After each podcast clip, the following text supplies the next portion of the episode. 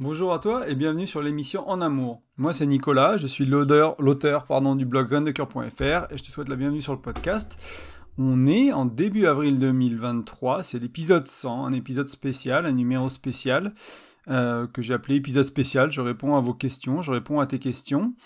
Euh, donc c'est un épisode un peu particulier pour ceux qui découvrent le podcast. D'habitude, je parle d'un thème qui touche autour de la thématique du couple. Donc je parle de quelque chose, voilà, sur la communication, sur la gestion des problèmes, sur la sexualité, sur euh, la vie au quotidien, enfin peu vraiment tout ce qui touche au couple.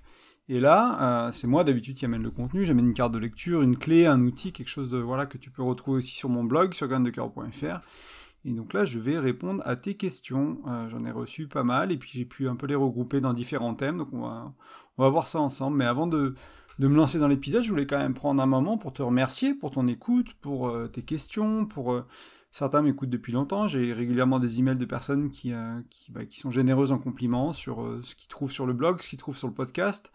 donc ça, ça, fait chaud au cœur, c'est agréable à lire, ça motive voilà, c'est des choses euh, sans épisode. Hein, c'est, ça fait un moment que, que, j'en enregistre. Ça fait techniquement deux ans. Moi, ça fait peut-être trois ou quatre ans que j'ai lancé le podcast. J'ai pas été aussi régulier à l'enregistrer toutes les semaines que je ce que je fais un moment peut-être depuis six mois. Ça fait six mois que je dois l'enregistrer vraiment toutes les semaines.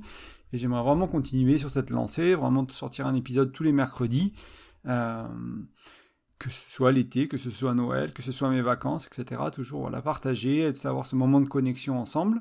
Et euh, c'est avec plaisir, en tout cas, c'est un moment que j'aime beaucoup. J'aime prendre le, micro, j'aime parler, j'aime euh, te parler surtout du couple. Hein. Vraiment, ça, je trouve ça un sujet qui me passionne et euh, vraiment qui m'intéresse. Et je trouve ça super intéressant bah, de d'avoir tes retours, d'échanger, d'avoir tes questions, de, de savoir que ça ça t'aide, que ça, ça permet de clarifier certaines choses, aussi les gens que j'ai accompagnés. Merci à, merci à toi, merci à vous c'est vraiment cool, en tout cas, tout ça, cette aventure. Aujourd'hui, on, on vient de passer les 14 000 téléchargements, donc hier, la, veille de l'épisode 100, donc j'ai trouvé ça cool que ce soit aussi. Euh, merci, hein, ça fait beaucoup 14 000. Euh, c'est vraiment super, ça fait en moyenne... Euh, ben, ça fait 140 écoutes par épisode, quoi, donc c'est quand même beaucoup. Et en même temps, il y a une partie de moi qui me dit, bah, il y a pas mal de podcasts qui, après 100 épisodes, sont beaucoup plus gros que ça, et c'est pas que je cherche à être plus gros, euh, je voulais en profiter pour te, demander un peu d'aide à, partager ce message, à demander un peu d'aide à, aider la chaîne à grandir. Et la meilleure manière de le faire, simplement de t'abonner à la chaîne sur la plateforme que tu utilises, hein, de, mettre un, voilà, de, suivre, de suivre ou de t'abonner à la chaîne que tu utilises sur Spotify, sur Deezer, sur euh, Apple Podcast, peu importe. Ça, ça, aide vraiment en fait les plateformes de, de podcast à se rendre compte que bah, c'est une chaîne qui grandit, donc il y a sûrement quelque chose d'intéressant. Et si tu m'écoutes régulièrement, c'est sûrement que tu trouves quelque chose d'intéressant. N'hésite pas à faire ce petit geste qui aide beaucoup. Un autre geste qui aide beaucoup aussi, c'est cette idée de, mettre une note, de mettre un petit commentaire, pareil, sur la plateforme de podcast que tu utilises. Et bien sûr, euh, de le partager autour de toi à des gens qui tu penses que ça peut être utile, qui ont cette ouverture d'esprit, qui ont cette curiosité euh, d'aller vers euh, quelque chose, enfin, de faire les relations de couple, on va dire, un peu différemment, pas juste les vivre comme ça, sans mettre de conscience dessus, sans comprendre ce qui se joue, sans comprendre les enjeux, sans chercher à faire mieux. Des gens qui cherchent à vivre des relations de couple heureuses, épanouies, des, des, relations de couple qui les aident à grandir. J'ai beaucoup réfléchi aujourd'hui au terme de développement relationnel. C'est quelque chose qui me parle beaucoup. Je te parlais souvent au début, hein, quand j'écrivais sur le blog avant de faire les podcasts cette idée de, mon slogan de base, c'était mettre le développement personnel au service de ta relation, au service du couple. Parce que moi, j'ai fait beaucoup de développement personnel, un peu de, pas mal de psychologie. C'est deux choses qui m'intéressent beaucoup, l'intelligence émotionnelle aussi, la spiritualité. C'est des choses, voilà, c'est qui, qui me passionnent. Donc prendre tout ça et se dire, ben voilà, comment je vais pouvoir euh, utiliser tous ces outils-là, toutes ces choses-là qu'on vit euh, peut-être dans d'autres dimensions de notre vie, qu'on vit pour être plus productif, qu'on vit pour faire d'autres choses que qu'améliorer la qualité de nos relations de couple, nos relations intimes. Moi, mon angle, c'était vraiment de, se servir de tout ça et euh, de, les mettre au service du couple. Donc j'ai un peu changé aujourd'hui.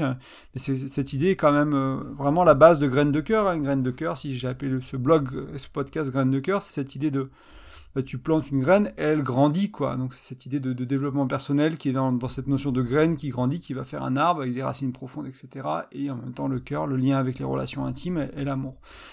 Voilà, je, ne sais pas si ça te parle, mais moi c'était vraiment mon élan et, on reste là-dessus hein, malgré les années qui passent. Ça doit faire, je sais pas, je n'ai pas regardé quand j'ai écrit le premier article, mais j'imagine 4 ans déjà. J'imagine 4 ans ou 3 ans et demi. Et euh, j'ai envie de continuer, hein. j'ai vraiment envie que ça perdure, de pérenniser ça, quoi, que ce soit quelque chose qui, qui dure sur les années à venir, au fur et à mesure que moi j'évolue, que moi j'apprends des nouvelles choses, que moi j'expérimente dans, dans, ma relation intime, j'ai des choses à partager au fur et à mesure que j'accompagne aussi, euh, que j'accompagne certains d'entre vous. Euh, j'apprends, enfin voilà, j'ai des nouvelles choses à dire, des nouvelles choses à partager, et des fois il faut aussi simplement revisiter. Et euh, je crois qu'aujourd'hui on va faire un peu de, de, pas mal de piqueurs de rappel, hein. on va essayer de mais ça va être intéressant parce que même si on va revoir des choses que j'ai déjà abordées, qu'on a déjà, je vais pas réinventer la roue aujourd'hui, hein, je vais pas réinventer, comment faire les relations de couple en répondant à tes questions. On va partir sur des choses euh, solides, concrètes, qui ont été démontrées comme, comme fonctionnelles. Hein. Moi, je, m'inspire beaucoup de, de, psychologues, de coachs en développement personnel. J'ai eu des mentors comme des moines bouddhistes, etc. Donc, je m'inspire beaucoup soit des sagesses on va dire euh, ancestrales, soit de la science, hein, des, des, des, recherches qui sont faites sur la thématique du couple et des gens qui, des gens qui sont euh, qui font ce travail-là, notamment le docteur John Gottman aux États-Unis, qui a fait 40 ans de recherche sur le couple, qui a mesuré ça, on va dire, euh, avec des études, euh, des études et qui, etc. Et euh, donc on, va aller, on va aller voir tout ça aujourd'hui. je regarde, ouais, j'ai oublié de te, parler de quelque chose. Le, fait de, développer ce podcast, de développer mon blog, c'est un processus qui est lent, que je veux organique. J'investis pas d'argent dans de la pub. Facebook euh, pour vendre mes accompagnements ou pour faire autre chose ou pour, pour promouvoir ce podcast. Et je, veux vraiment que ce soit quelque chose d'organique et ça me tient à cœur. C'est-à-dire que j'ai voilà, j'ai précisé sur ce podcast ou dans, dans mes articles de blog que j'étais prêt à accompagner, que je voulais me lancer, etc. Et euh, la première version n'a pas du tout marché, il n'y a personne qui est venu vers moi, j'étais peut-être pas prêt, le contenu n'était pas assez riche, j'étais pas assez, vous me connaissiez, tu me connaissais pas depuis assez longtemps, je sais pas. J'ai relancé ça l'année dernière et du coup j'ai eu mes premiers accompagnements euh, fin 2022. Et, euh, et pour moi c'est un des signes entre guillemets de victoire dans le sens où c'est voilà, je t'en parle sur le podcast en fin d'épisode rapidement. Là, je, te le mets un peu en avant cette fois, mais normalement, j'en parle que rapidement en fin d'épisode. Je ne tiens pas à avoir une démarche commerciale, à, voilà, à faire du marketing à longueur de journée pour dire achète mes programmes, achète mes trucs, achète mes machins. Euh, J'ai vraiment que ce soit envie de, quelque chose d'organique, que si tu as envie de travailler avec moi, bah, que ça vienne de toi en fait. Et puis oui, si tu as envie de travailler avec moi, bah, moi je vais m'impliquer, euh, ça va me prendre du temps, et donc il y, a une rémunération qui est nécessaire. Et en même temps, moi, mon, idée, mon intention de base, c'est vraiment d'aider les gens à faire les couples, euh, d'accompagner les gens à faire les, leurs relations de couple différemment. Moi, le, ce que j'ai appris de la société, ce que j'ai appris de mes parents, ce que j'ai appris de plein de gens autour de moi, des parents, des, des amis, enfin des gens que j'ai vus voilà, mes premières relations, mes premières amoureuses, on faisait les choses de manière maladroite, on faisait les choses de manière inconsciente, on faisait les choses de manière immature, et euh, je me suis beaucoup fait mal, je me suis beaucoup blessé, et avec, ça, et ça marchait pas pour moi, et du coup j'ai bah, lu des livres, j'ai écouté des podcasts comme celui, enfin pas comme celui-là, mais des gens qui parlent de mêmes thématiques, j'ai écouté des vidéos YouTube, je suis allé en séminaire, etc. J'ai appris des outils, je les ai mis en place et je me suis rendu compte que ça transformait mes relations de couple. Et puis ces gens-là, bien sûr, parce que bah, leurs leur vidéos gratuites, parce que leurs podcasts gratuits m'ont permis de, changer. Des fois, je suis allé à leur séminaire, des fois, j'ai acheté leurs livres, etc. Et, euh, mais pareil, peut-être certains avaient des démarches commerciales, mais moi, c'est pas, pas mon intention du moins à ce jour. C'est vraiment plus de, voilà, d'avoir cette, cette, croissance organique. Donc si ça te plaît, ben, c'est pour ça que je t'invite à liker, c'est pour ça que je t'invite enfin, à t'abonner, c'est pour ça que je t'invite à le partager. Mais uniquement si, ça te plaît, si ça te plaît, si c'est intéressant pour toi, si tu trouves que ça vaut le coup, fais-le pas pour me faire plaisir, fais-le parce que euh, tu penses que ça vaut le coup en fait, que ça vaut le coup que ce podcast, que les autres, que ce que j'ai dit avant, que ce que je vais dire à l'avenir soit entendu par plus de monde. Et si ça, toi ça t'appelle, si toi tu trouves que ça vaut, ça, ça, vaut le, le petit effort que ça va te prendre d'aller... Euh, t'abonner, d'aller laisser ce commentaire, etc. Mais en tout cas, je te remercie énormément et euh, ça permettra à ce message de se propager. Et mais comme je disais, c'est un processus qui est lent et moi que je, enfin que je cherche pas spécialement à accélérer à tout prix, mais en même temps, voilà, si tu, toi, tu, tu veux me soutenir, tu veux m'aider, tu veux m'encourager, hein, je t'avoue que des fois, j'ai pas envie d'écrire un article de blog, j'ai pas envie de faire un podcast, ça rentre pas dans mon schedule, mais j'essaie quand même de le faire parce que je sais, j'ai ton retour, je sais que ça aide des personnes et c'est ça qui me motive, c'est ça qui me pousse en fait. Donc euh, plus il y a euh, cet échange en fait de, de moi, je, je, je, produis du contenu qui t'est utile et que toi tu me dis à quel point ça t'est utile, ben, pour moi c'est une spirale vertueuse, ça me motive et je peux euh, continuer dans cette lancée. Ça veut dire que les choses, les choses sont bien faites de mon côté. Moi, le travail que je fais dans ma vie personnelle, euh, ben, vaut la peine d'être partagé et derrière toi t'en trouves une il y a une valeur aussi pour toi. Donc c'est voilà, c'est un échange gagnant-gagnant que je trouve intéressant. N'hésite pas à me soutenir dans ce sens-là, voilà, juste en t'abonnant à la chaîne, c'est gratuit, hein, il n'y a pas besoin de payer, c'est pas un abonnement premium payant, il y, a juste à mettre un, petit like ou un petit plus euh, quelque part, euh, et à partager autour de toi. Aujourd'hui, avant, on va passer un peu au podcast, j'ai fait une intro un peu longue, hein, comparé à d'habitude. j'ai reçu des questions que je pouvais regrouper en trois questions. Alors des fois c'est une question qui va être qui va avoir euh, deux ou trois questions en elle-même, qui va peut-être avoir un début puis une sorte de suite logique, mais c'est le même thème, on va dire. Et du coup, je vais répondre à l'espèce de trois grosses questions aujourd'hui, donc je vais amener beaucoup d'informations à chaque fois. J'ai hésité à le faire un peu en, live sans préparation, juste en répondant aux questions, mais vu, que les questions étaient quand même assez euh, conséquentes, on va dire, j'avais besoin de structurer un peu ma pensée, donc j'ai pris les petites notes rapides, le reste je vais improviser, juste pour un peu guider les, réponses, mais on va voir trois grosses questions. Euh, et je voulais t'inviter aussi, si tu n'avais pas encore envoyé ta question, si tu avais raté l'information que c'était possible, si tu découvres le podcast aujourd'hui, n'hésite pas simplement à me les envoyer, en fait, tes questions, ta question, euh, si j'y réponds pas aujourd'hui, si toi tu as une spécificité, si etc. Euh, je ferai sûrement d'autres épisodes comme ça. Est-ce que ce sera tous les 10 numéros? Est-ce que ce sera tous les 25 Est-ce que ce sera tous les 100 Ça dépend un peu de la fréquence et des questions que je, voilà, que je reçois. Moi, c'est quelque chose que je trouve intéressant. Ça fait voilà 100 épisodes. Hein. J'ai déjà parlé de beaucoup de choses. Euh, sur la thématique du couple. J'ai exposé les idées principales que j'ai envie d'amener. Tout ça, c'est posé, c'est déposé. Donc, normalement, si tu recherches dans les 100 épisodes, que ce soit les articles de blog, il y a peut-être 110, 115 euh, articles de blog. Donc, il y a un peu plus de contenu écrit. il y en a déjà beaucoup à l'oral. Euh, tu vas trouver les, principales choses que j'ai à dire. Après, ce qui est intéressant, c'est quand toi, tu as une situation réelle, eh ben, on va pouvoir euh, trouver une solution, trouver une manière si je t'accompagne, par exemple un accompagnement qui est vraiment spécifique à ta situation, à toi, avec qui tu es, dans la relation dans laquelle tu es, avec ta problématique, etc. Et on, on va utiliser les bons outils qui font du sens pour toi et qui sont adaptés. Moi, ce que je propose, des fois, c'est générique parce que, bah voilà, c'est, je sais, je m'adresse à tout le monde et à personne à la fois. Et il faut que, enfin, il faut que non, il faut que, il faut que rien, mais il faut que ce soit, enfin, ça peut être utile à une certaine personne, mais c'est pas toujours utile pour toi avec ta problématique à toi. Donc si tu m'envoies une question, ça me permet déjà de, donner des réponses qui sont probablement plus précises, donc ça peut faire du contenu qui est plus intéressant pour toi, et puis il y a sûrement d'autres auditeurs qui sont dans la même situation, qui vivent la même chose. Hein. Euh, le couple, là, c'est pas. Des fois, on a l'impression qu'on est tout seul à vivre certaines choses. Hein. Euh, souvent, on est plein en fait à vivre la même la même chose. Et si tu lis un peu la psychologie, si tu lis un peu le développement personnel autour de la thématique du couple, tu te rendras compte que les couples, ils ont plus ou moins tous les mêmes problèmes, ils passent plus ou moins par tous les mêmes étapes, et après ça se manifeste de manière un peu différente, et il y a toujours des, particularités à chaque relation, bien sûr. Il faut pas enlever ça, et en même temps, il y a des grandes constantes, il y a des choses un peu classiques, on va dire, un peu traditionnelles, qu'on vit tous, plus ou moins, selon les cultures, selon les croyances, et, euh, ça, peut permettre à beaucoup de gens de, bah, d'avancer dans leur relation à eux. Hein. Moi, j'ai passé beaucoup de temps à écouter des podcasts euh, de Esther Perel, notamment, qui sont en anglais, qui sont des thérapies de, de 2 ou 3 heures, euh, des séances de thérapie de 2 ou 3 heures, qu'elle condense en 40, 45 minutes, 50 minutes, qu'elle édite, qu'elle anonymise et qu'elle publie. Donc, je dis encore c'est en anglais, donc c'est peut-être pas accessible pour tout le monde, mais c'est Where Should We Begin? Donc, par où est-ce qu'on commence? C'est des gens qu'elle voit qu'une fois, c'est des gens qu'elle a jamais vus auparavant, des gens qu'elle voit qu'une fois juste pour cette émission de podcast. C'est pour ça qu'elle les voit 2 ou 3 heures, pour que ce soit un peu et moi, j'ai appris énormément. C'est des couples qui sont américains, donc des cultures, des croyances différentes de ce qu'on vit en France.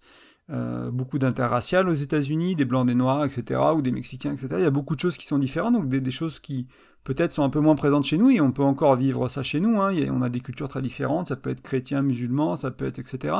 Et même dans ces couples qui semblaient non, rien à voir avec le mien, entre guillemets, parce qu'on n'a pas la même culture, on n'est pas dans le même pays, on n'a pas les mêmes, la même classe sociale, etc. Tout est différent et eh ben, il y avait énormément de ma relation. En fait, chaque podcast était super intéressant, parce qu'il y avait énormément de mon couple, où il y avait un petit peu au moins, et j'ai appris beaucoup de choses, même en écoutant ces thérapies qui n'avaient rien à voir, entre guillemets, avec moi techniquement, potentiellement.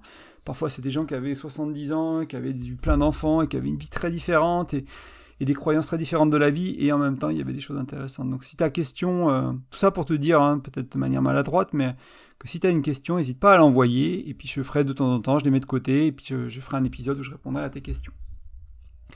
Donc on va partir sur la première question, qui est, euh, qui est assez classique, hein, que beaucoup de gens se posent, c'est comment faire pour que le couple y dure, que la relation elle dure? Et une autre question qui est à peu près sur le même thème que j'ai reçu, c'est comment ne pas se lasser de passer toute une vie avec la même personne? Alors déjà, bon là, dans ces questions, on voit qu'il y a une intention que la relation elle dure. Moi, je dis toujours que une relation, c'est pas nécessairement fait pour durer, c'est pas ça l'objectif. L'objectif, c'est peut-être ce qui est amené dans la deuxième question, c'est comment ne pas se lasser, c'est que la relation soit belle au quotidien ou soit belle le plus souvent possible. Et une fois que tu arrives à maintenir ça, que tu arrives à créer ça sur la durée, et que tu arrives à le répéter, que tu as trouvé la, sauce entre guillemets secrète de ta relation, le fait qu'elle dure, c'est quelque chose de naturel. On va pas chercher. mon approche, c'est que je ne vais pas chercher à rester en couple pour rester en couple sur la durée et me dire, bah voilà, je suis marié, ça fait 30 ans, c'est trop bien. Bah, si c'est une relation qui marche pas, c'est une relation qui marche pas, c'est une relation qui, qui, voilà, on a essayé, on a fait des trucs, ça veut pas dire qu'il faut, euh, qu'il faut partir à chaque fois qu'il y a un, il y a un petit pépin, mais déjà, je trouve ça intéressant de se dire, voilà, des fois, on se concentre sur la durée. Moi, dans ces cas-là, j'ai envie de te ramener à concentre-toi sur la qualité. Et la durée, on verra. La durée, moi, je préfère me séparer euh, de quelqu'un avec qui ça se passait très bien, mais parce qu'on n'est pas compatible à certains niveaux, on veut vivre dans des pays différents, euh, on, veut des enfants, pas d'enfants, enfin, il y a des choses comme ça, qui, des choses vraiment qui séparent, quoi, qui sont tellement grosses qui séparent, et, juste, bah, on s'est rencontrés il y a quelques années, on s'est rencontrés il y a dix ans, peu importe, mais, euh, mais aujourd'hui, on, a décidé de plus vivre ensemble, mais on avait des outils, on avait les connaissances, on avait trouvé notre sauce secrète qui fait que la relation, même dix ans après, elle vaille le coup, même dix ans après, elle soit intéressante, elle soit engageante, elle soit stimulante, elle soit, elle soit passionnée, elle soit sexuellement intéressante aussi, etc. Que toutes ces choses-là soient là. Donc c'est déjà une première piste de réflexion. Ensuite, je vais t'amener à des choses euh, pour un peu réfléchir à Qu'est-ce qui fait qu'une relation peut durer et qu'est-ce qui fait qu'elle peut bien se passer Déjà, ce qui est important de comprendre, c'est qu'est-ce qui fait qu'une qu'est-ce qui soude une relation. On va partir du principe, on va regarder du côté de Gottman, de John Gottman, euh, avec son principe des deux fondations du couple, euh, qui sont ou des relations intimes ou du mariage, etc., qui sont pour lui la confiance et l'engagement. Donc ça va être nourrir, bien sûr, la confiance, nourrir l'engagement. Euh, c'est des choses, hein, alors sur, vraiment sur ces deux notions-là, j'ai du contenu. Hein. J'en parle souvent, j'ai un article dédié, j'ai un podcast dédié aux deux fondations pour aller un peu plus loin. Donc ça, tu peux trouver s'il y a besoin. Mais tu peux déjà, si tu y réfléchis rapidement, te rendre compte qu'elles vont ensemble. C'est difficile de faire confiance à quelqu'un qui ne s'engage pas dans la relation. Et c'est difficile de s'engager dans une relation si on n'a pas confiance dans l'autre ou de confiance en soi. Donc c'est des choses qui peuvent être vis-à-vis de soi. Si on est un passé de trompeur, de trompeuse, bah, peut-être qu'on se fait pas confiance et du coup on va éviter de, de créer une relation avec euh, trop de choses en commun, on va éviter de faire des enfants, on va éviter de se marier, on va éviter d'acheter un truc, etc. Parce qu'on sait qu'on risque de la faire foirer, donc on n'a pas confiance en nous. Si on est euh, le partenaire opposé, qu'on est quelqu'un qui a un passé de trompeur, de trompeuse, bah, peut-être qu'on va saboter un peu la relation, freiner des cas de, des cas fer, enfin voilà, pour pas aller trop vite parce qu'on a peur que, euh, ça, se reproduise, quoi, et on veut pas souffrir, etc. Donc c'est il faut le voir un peu de, ces angles-là, vis-à-vis de moi, vis-à-vis de l'autre, et comment on les nourrit. Et en gros, ce qu'il dit, un Gottman, c'est que une fois que tu as les deux fondations qui sont solides, tu vas pouvoir remplir le reste de la maison. Il présente ça comme une maison en 2D, donc les deux fondations, c'est les piles, c'est les murs porteurs sur les côtés, donc en mêlant en 2D, il n'y a que deux murs porteurs, et après tu remplis la maison avec euh, connaître l'autre, des projets de vie, une belle communication, etc. De d'autres choses qu'on va voir plus tard. Mais c'est déjà comprendre cette importance-là. Donc c'est te poser la question de où j'en suis euh, dans mes fondations de mon couple, où j'en suis dans la confiance, où j'en suis dans l'engagement, et est-ce qu'il faut que je, m'engage davantage, est-ce qu'il faut que je qu'on travaille sur la confiance, quel travail je dois faire, quelle recherche je dois faire? Je vais pas te donner toutes les solutions ici, c'est pas possible. Hein. Il, y a, tellement d'options possibles. C'est pas qu'il y en a pas beaucoup et que j'ai pas le temps de, de revoir les, les quelques-unes, c'est qu'il y en a tellement en fait. C'est qu'il y a tellement de choix pour travailler la confiance, tellement de choix pour travailler l'engagement, selon ce que ça veut dire pour toi, selon ta relation. Donc ça, tu peux rechercher sur internet, tu peux utiliser ChatGPT, tu peux regarder mon contenu, écouter les autres épisodes, tu trouveras des pistes. Donc ça c'est la première. La deuxième que je voulais te donner. Euh, pour moi, une qui est aussi essentielle pour passer une vie sans se lasser, euh, et qui est vraiment essentielle, c'est la curiosité et le non-jugement. Je les ai mis ensemble parce que des fois on est curieux de l'autre, et je prends souvent l'exemple de la sexualité, parce que c'est peut-être ça qui est plus flagrante, je sais pas, dans les, dans les séries télé ou dans les gens que j'ai vus autour de moi, de, ben, il y en a un qui a un fantasme, il y en a un qui a une envie, et l'autre qui, tout de suite, donc il y a une curiosité en disant, bah voilà, toi t'aimes quoi sexuellement, et ci et ça, et puis qu'est-ce qu'on a envie qu'on essaye, machin, et puis l'autre, vulnérable, hein, comme pas possible de, de, de, parler de ça, c'est peut être très compliqué de parler de ses, fantasmes et de ses désirs sexuels, et il arrive, il dit, bah moi j'aime, je sais pas, j'aime, ce truc-là, j'aimerais, j'ai ce, scénario-là, et puis, euh, je sais pas, tu rentres dans la maison, je suis attaché, je sais pas quoi, un truc, et l'autre tout de suite est pas dans justement est dans le jugement, et pas dans l'accueil, et pas dans la bienveillance, et dans le jugement. Dire ah c'est un truc de pervers, c'est un truc bizarre ton truc. Euh, moi jamais je ferais ça, je suis pas prêt. Je ah non non je veux pas, non c'est trop vraiment trop bizarre et tout. Donc il y, a du jugement et du rejet. Euh, et euh, ça tue la curiosité en fait. C'est-à-dire que moi si je fais l'effort de, de me révéler, de m'ouvrir au fur et à mesure de la relation, un peu sur mes rêves, bah voilà, comment je veux gagner mon argent, quel pays je veux voyager, etc., ce que je veux faire sexuellement, tout ça, et qu'à chaque fois je suis accueilli entre guillemets maladroitement, avec du jugement, avec du rejet. Non, c'est pas bien. Non, tu ah ben tu devrais pas penser ça. Tu devrais faire comme ça. Ah puis non, puis l'entrepreneuriat ça marche pas. Tu devrais plutôt retourner être employé. Et puis si et puis ça. Et eh ben après je vais plus m'ouvrir. Donc on va tuer la curiosité. On va, on va tuer cette ouverture là, ce partage là. Gottman, il, appellerait ça les love maps. Donc les love maps, c'est les cartes d'amour. On pense à une carte du monde, hein. c'est-à-dire que quand tu t'apprends, euh, on va dire, je sais pas moi, la, la sexualité, euh, c'est le, c'est le continent de l'Asie, euh, le développement, euh, la, carrière c'est l'Europe, euh, la fin, enfin je sais pas, d'autres projets de vie c'est, les États-Unis. Il y a plein de pays, dans ces pays il y a plein de départements, dans ces départements il y a plein de villes, dans ces villes il y a plein de, de rues, etc. Donc tu peux avoir une granularité quand tu découvres l'autre qui est immense en fait. Tu peux aller vraiment en profondeur quoi. Donc si tu regardes la sexualité, bah, il, y a peut-être plein de choses si tu regardes les passions, il y a peut-être plein de choses si tu regardes les projets de vie, il y a peut-être plein de choses et il n'y a pas juste ce grand rêve, il n'y a pas juste ce grand désir. Donc il y a vraiment cette euh, arriver à cultiver cette curiosité et euh, si tu regardes des, couples moi j'en ai entendu parler dans, dans des séminaires dans des livres que j'ai lus des témoignages de couples vraiment qui qui durent quoi qui durent depuis longtemps. Ça ressort vraiment souvent à garder cette fraîcheur de la curiosité quoi un peu avoir cette âme d'enfant et dire pourquoi et comment et ah oui, ah d'accord, tu, m'as parlé déjà de ça, mais euh, ça fait 5 ans que tu m'as parlé, de ce rêve. Est-ce que c'est toujours le même? Qu'est-ce qui a changé? Et comment tu, tu, vas le concrétiser? Est-ce que c'est juste un rêve et tu veux le garder en rêve ou est-ce que tu veux vraiment le réaliser? Est-ce que c'est vraiment important pour toi de le réaliser? Ça peut être ça aussi hein, qui, aide à ne pas, ne pas tomber dans la lassitude, c'est aider l'autre à réaliser ses rêves. Bien sûr, c'est excitant de réaliser ses rêves, c'est motivant, donc c'est ce soutien mutuel d'aller vers ses rêves, vers, vers, vers ses fantasmes, peut-être d'aller vers, vers ces choses-là. Euh, qui font peur, qui font parce que des fois ça implique de changer de vie, parfois ça permet de, on peut mettre en jeu la relation, on peut, euh, on peut devoir abandonner son business, son emploi pour suivre l'autre dans son truc un peu fou furieux et, folichon. Enfin, ça, peut, ça peut être compliqué, mais en même temps, ça peut faire beaucoup de bien à la relation d'explorer tout ça et du moins au moins de l'accueillir euh, intellectuellement, j'ai envie de dire, c'est-à-dire que bah, l'autre ne pas juger et dire ok, je t'entends. Ben, ouais, peut-être que c'est pas mon truc, peut-être que ce kink là sexuellement, c'est pas mon truc. Je, Comme ça, j'ai pas envie de le faire aujourd'hui. Est-ce que je le ferai Peut-être jamais, je sais pas encore. Mais je t'ai entendu, euh, je comprends que pour toi ça peut t'exciter, parce que moi j'ai des choses aussi chez moi qui, qui sont excitantes et qui sont peut-être pas partagées par d'autres personnes. On a chacun sa manière de vivre la sexualité, il y a des choses qu'on aime que les autres n'aiment pas, et c'est pareil avec la nourriture, j'ai envie de dire, il y a des goûts que certaines personnes n'aiment pas, et nous on peut les adorer, c'est pas, c'est pas bien, c'est pas mal, c'est comme ça, on a des goûts différents. Des gens qui aiment les bruns, les blonds, les brunes, les blondes, enfin, euh, les, corps ronds, les corps maigres, les corps minces, les corps entre les deux, les corps musclés, enfin chacun a vraiment ses goûts, quoi. Et euh, donc d'être dans le non-jugement, dans l'accueil, dans la bienveillance et dans la curiosité pour chercher à comprendre l'autre et pas juste s'arrêter à la surface. La curiosité, il y a vraiment beaucoup de profondeur. Hein. J'ai essayé de te donner quelques exemples de questions, mais si, si tu parles d'un rêve, dis ok, moi je veux aller en Australie. Ah, super, tu vas en Australie, c'est trop cool, on ira ensemble un jour. Puis la conversation elle s'arrête là. Mais pourquoi tu vas aller en Australie? C'est parce que euh, tu veux aller voir le truc à Sydney, tu veux aller voir euh, les kangourous et les, scorpions et les serpents et vivre dans la pampa et te balader et faire un truc un peu dangereux. Enfin voilà, faire du bivouac euh, en mode en aventure dans un pays où il y a des trucs un peu de nature un peu sauvage et où c'est un peu dangereux. Enfin c'est quoi qui t'excite vis-à-vis de ça? C'est quoi qui t'intéresse? Et tirer combien de temps? Est-ce qu'on y va en avion? Est-ce qu'on y va en bateau? Est-ce qu'on y va en vélo? Est-ce qu'on y va en van? Voilà, il y a plein de choses en fait à discuter et à creuser sur un, petit rêve comme ça de vacances ou de vie à l'étranger. Donc, curiosité, non jugement. Ensuite, une, des autres clés qui est importante, et ça que beaucoup de couples font, et, euh, qu'on va voir un peu aujourd'hui plus tard dans une autre question, euh, que je vois souvent, c'est on a des attentes. Et le problème des attentes, c'est que ça va être forcément une déception.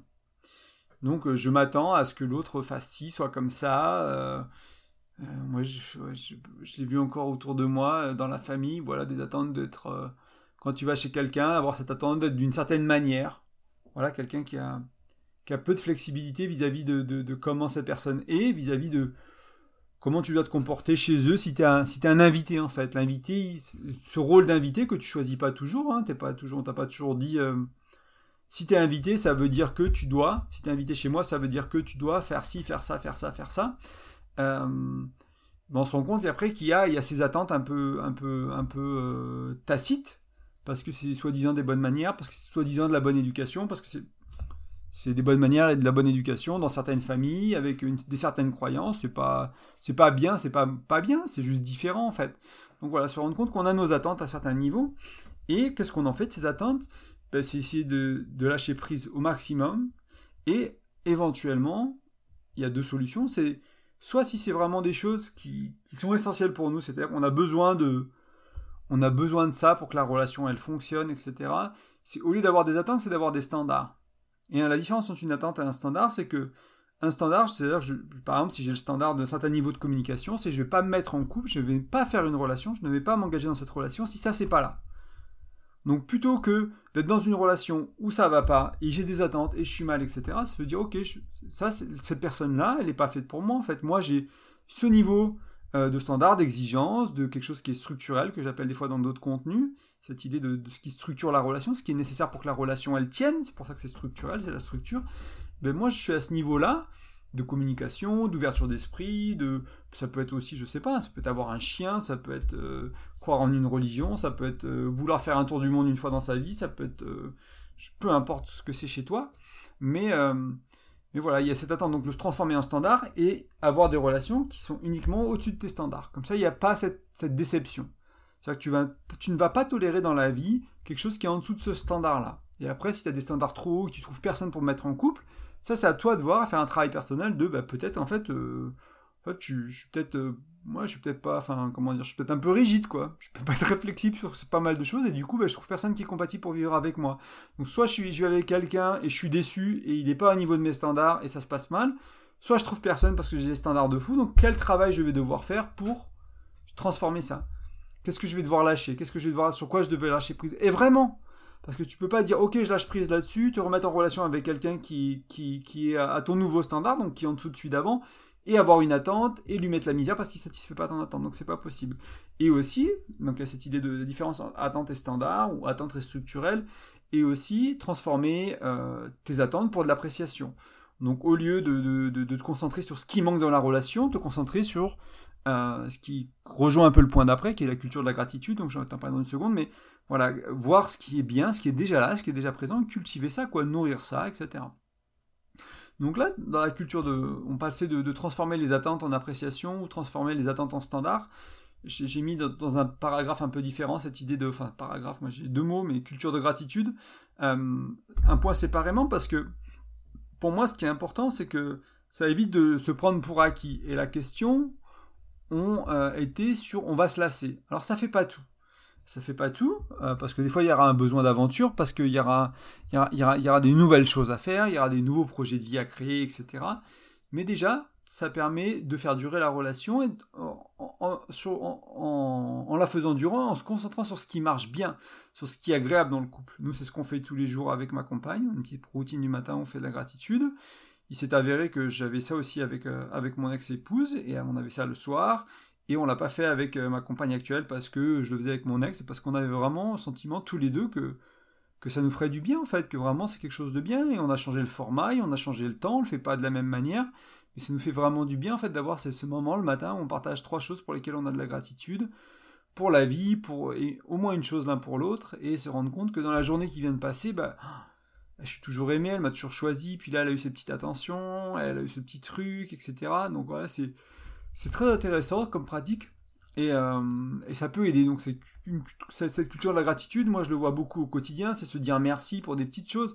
Merci t'as fait la vaisselle, merci t'as fait la nourriture, merci t'as allé faire les courses, t'as fait la cuisine, etc.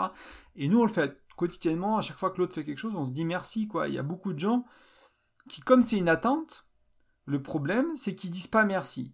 Alors tu peux avoir une attente et dire merci, c'est un peu mieux que, que, d'avoir une attente et de pas le dire.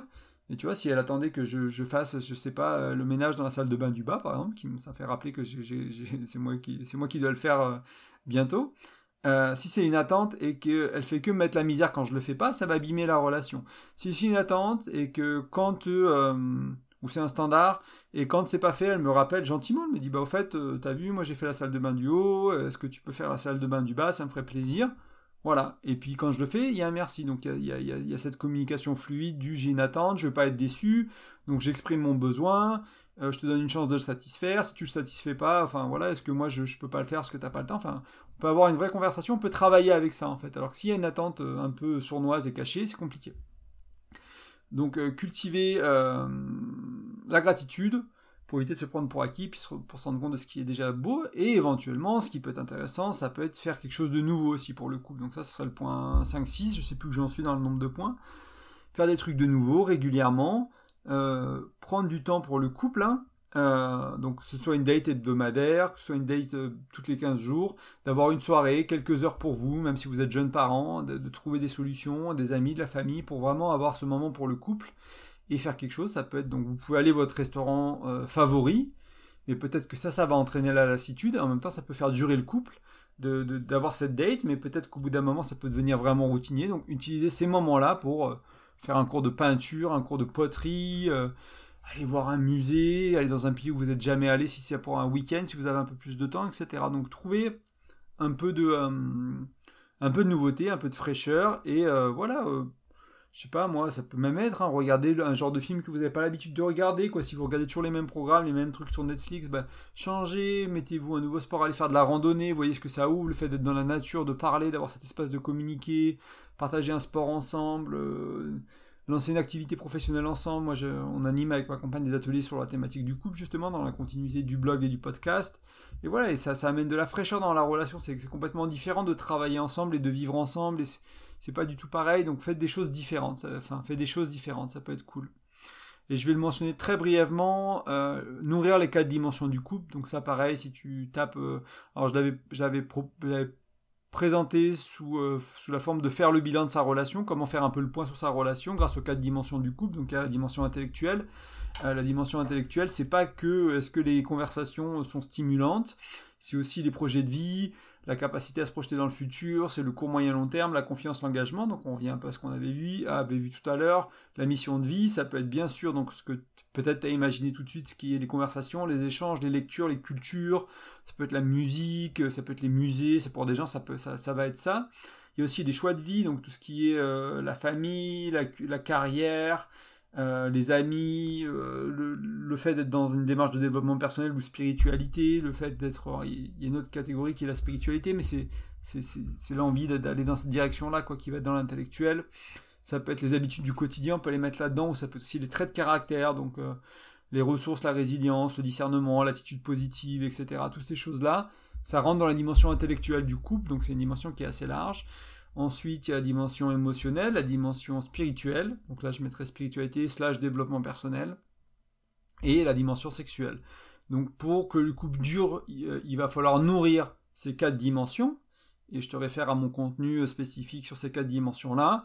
Et, euh, et, tu vas sûrement le trouver sur comment faire le bilan dans ta relation, graine de cœur. Tu tapes ça dans Google et tu vas le trouver. Ou tu vas trouver les quatre... Euh, les quatre, euh, les quatre dimensions du couple, je sais pas si tu trouveras beaucoup, j'arrive pas à retrouver la source de ce truc-là, je l'ai entendu dans un podcast il y a 4-5 ans, j'ai pas arrêté d'en parler depuis et j'arrive pas à retrouver euh, de qui est le concept. Euh, surtout en français, il n'y a pas beaucoup de gens qui, le présentent de cette manière-là. mais si jamais toi, par hasard, tu sais qui a créé ce concept-là, je veux bien que tu me, tu me, tu viennes commenter. Euh, J'aime bien donner le crédit à qui, qui, de droit, hein, voilà, qu'il n'y a personne qui, qui, a créé ça. Je ne l'ai pas inventé. Euh, mais c'est nourrir ça. Et pour les gens qui, sont, qui se posent la question de comment pas se lasser, bah, c'est comment, comment amener du renouveau, euh, moi, par exemple, avec ma compagne, on s'est lancé dans le tantra, donc c'est une voie spirituelle, ce qui n'est pas ce qui est très différent d'une religion, mais c'est une voie spirituelle incarnée, donc qui inclut le désir, qui inclut la sexualité, mais qui n'est pas que ça, qui est vraiment une voie spirituelle, comme le yoga, comme, comme plein d'autres choses, comme les bouddhismes, etc. Et, et ça va toucher, ça va amener beaucoup de choses dans la dimension spirituelle du couple, mais bien sûr dans la dimension intellectuelle, dans la dimension émotionnelle, parce qu'il y a beaucoup de communication, il y a beaucoup de, de vivre avec accepter ce qui est dans le tantra, euh, donc vivre, accepter les émotions qu'on vit, etc. Donc ça peut être une manière super. Euh, j'ai proposé des choses en tantra sûrement en 2023, en 2024 pour les couples. Euh, ça fait partie des projets que, que je prépare, donc des retraites, peut-être des week-ends, des choses comme ça. Et qui peut, qui peut vraiment nourrir le couple, et ça peut être plein d'autres choses. Hein. Ça peut être une retraite vipassana de méditation, ça peut être un stage de cuisine, enfin voilà, mais qui va nourrir euh, qui va nourrir la dimension, le couple dans les quatre dimensions, ou dans une ou deux dimensions, et peut-être faire le point, quelle dimension besoin d'être nourrie dans ton couple pour qu'il dure et pour sortir de la lassitude. Donc voilà, ça c'était ma réponse, mes réponses à comment faire que le couple dure, comment à éviter qu'il se lasse. Il y aurait plein d'autres choses à dire, mais ça fait déjà une petite, euh, petite 20 minutes qu'on en parle. Donc on va passer à la question d'après. Donc là, celle-là, elle est plus spécifique. C'est comme mon compagnon ne prend pas de décision euh, qui pourrait contrarier l'un des parents. Euh, dans ce cas-là, le père, et du coup, euh, a priori, ce manque de décision qui, serait contrariant pour le, pour le parent impacte négativement le couple ou la famille, en fait. Et du coup, il y a une sorte de, de sentiment de... Je projette, hein, je n'ai pas énormément de détails sur la situation, mais qui est une sorte de frustration de la part du, partenaire euh, de, voir que bah, le compagnon, euh, enfin de la partenaire, que le compagnon n'arrive pas à faire, faire ces démarches-là en fait. Et en plus, le compagnon dans ce cas-là, il veut, il ne veut pas aussi faire le, travail nécessaire en thérapie pour comprendre ce qui bloque.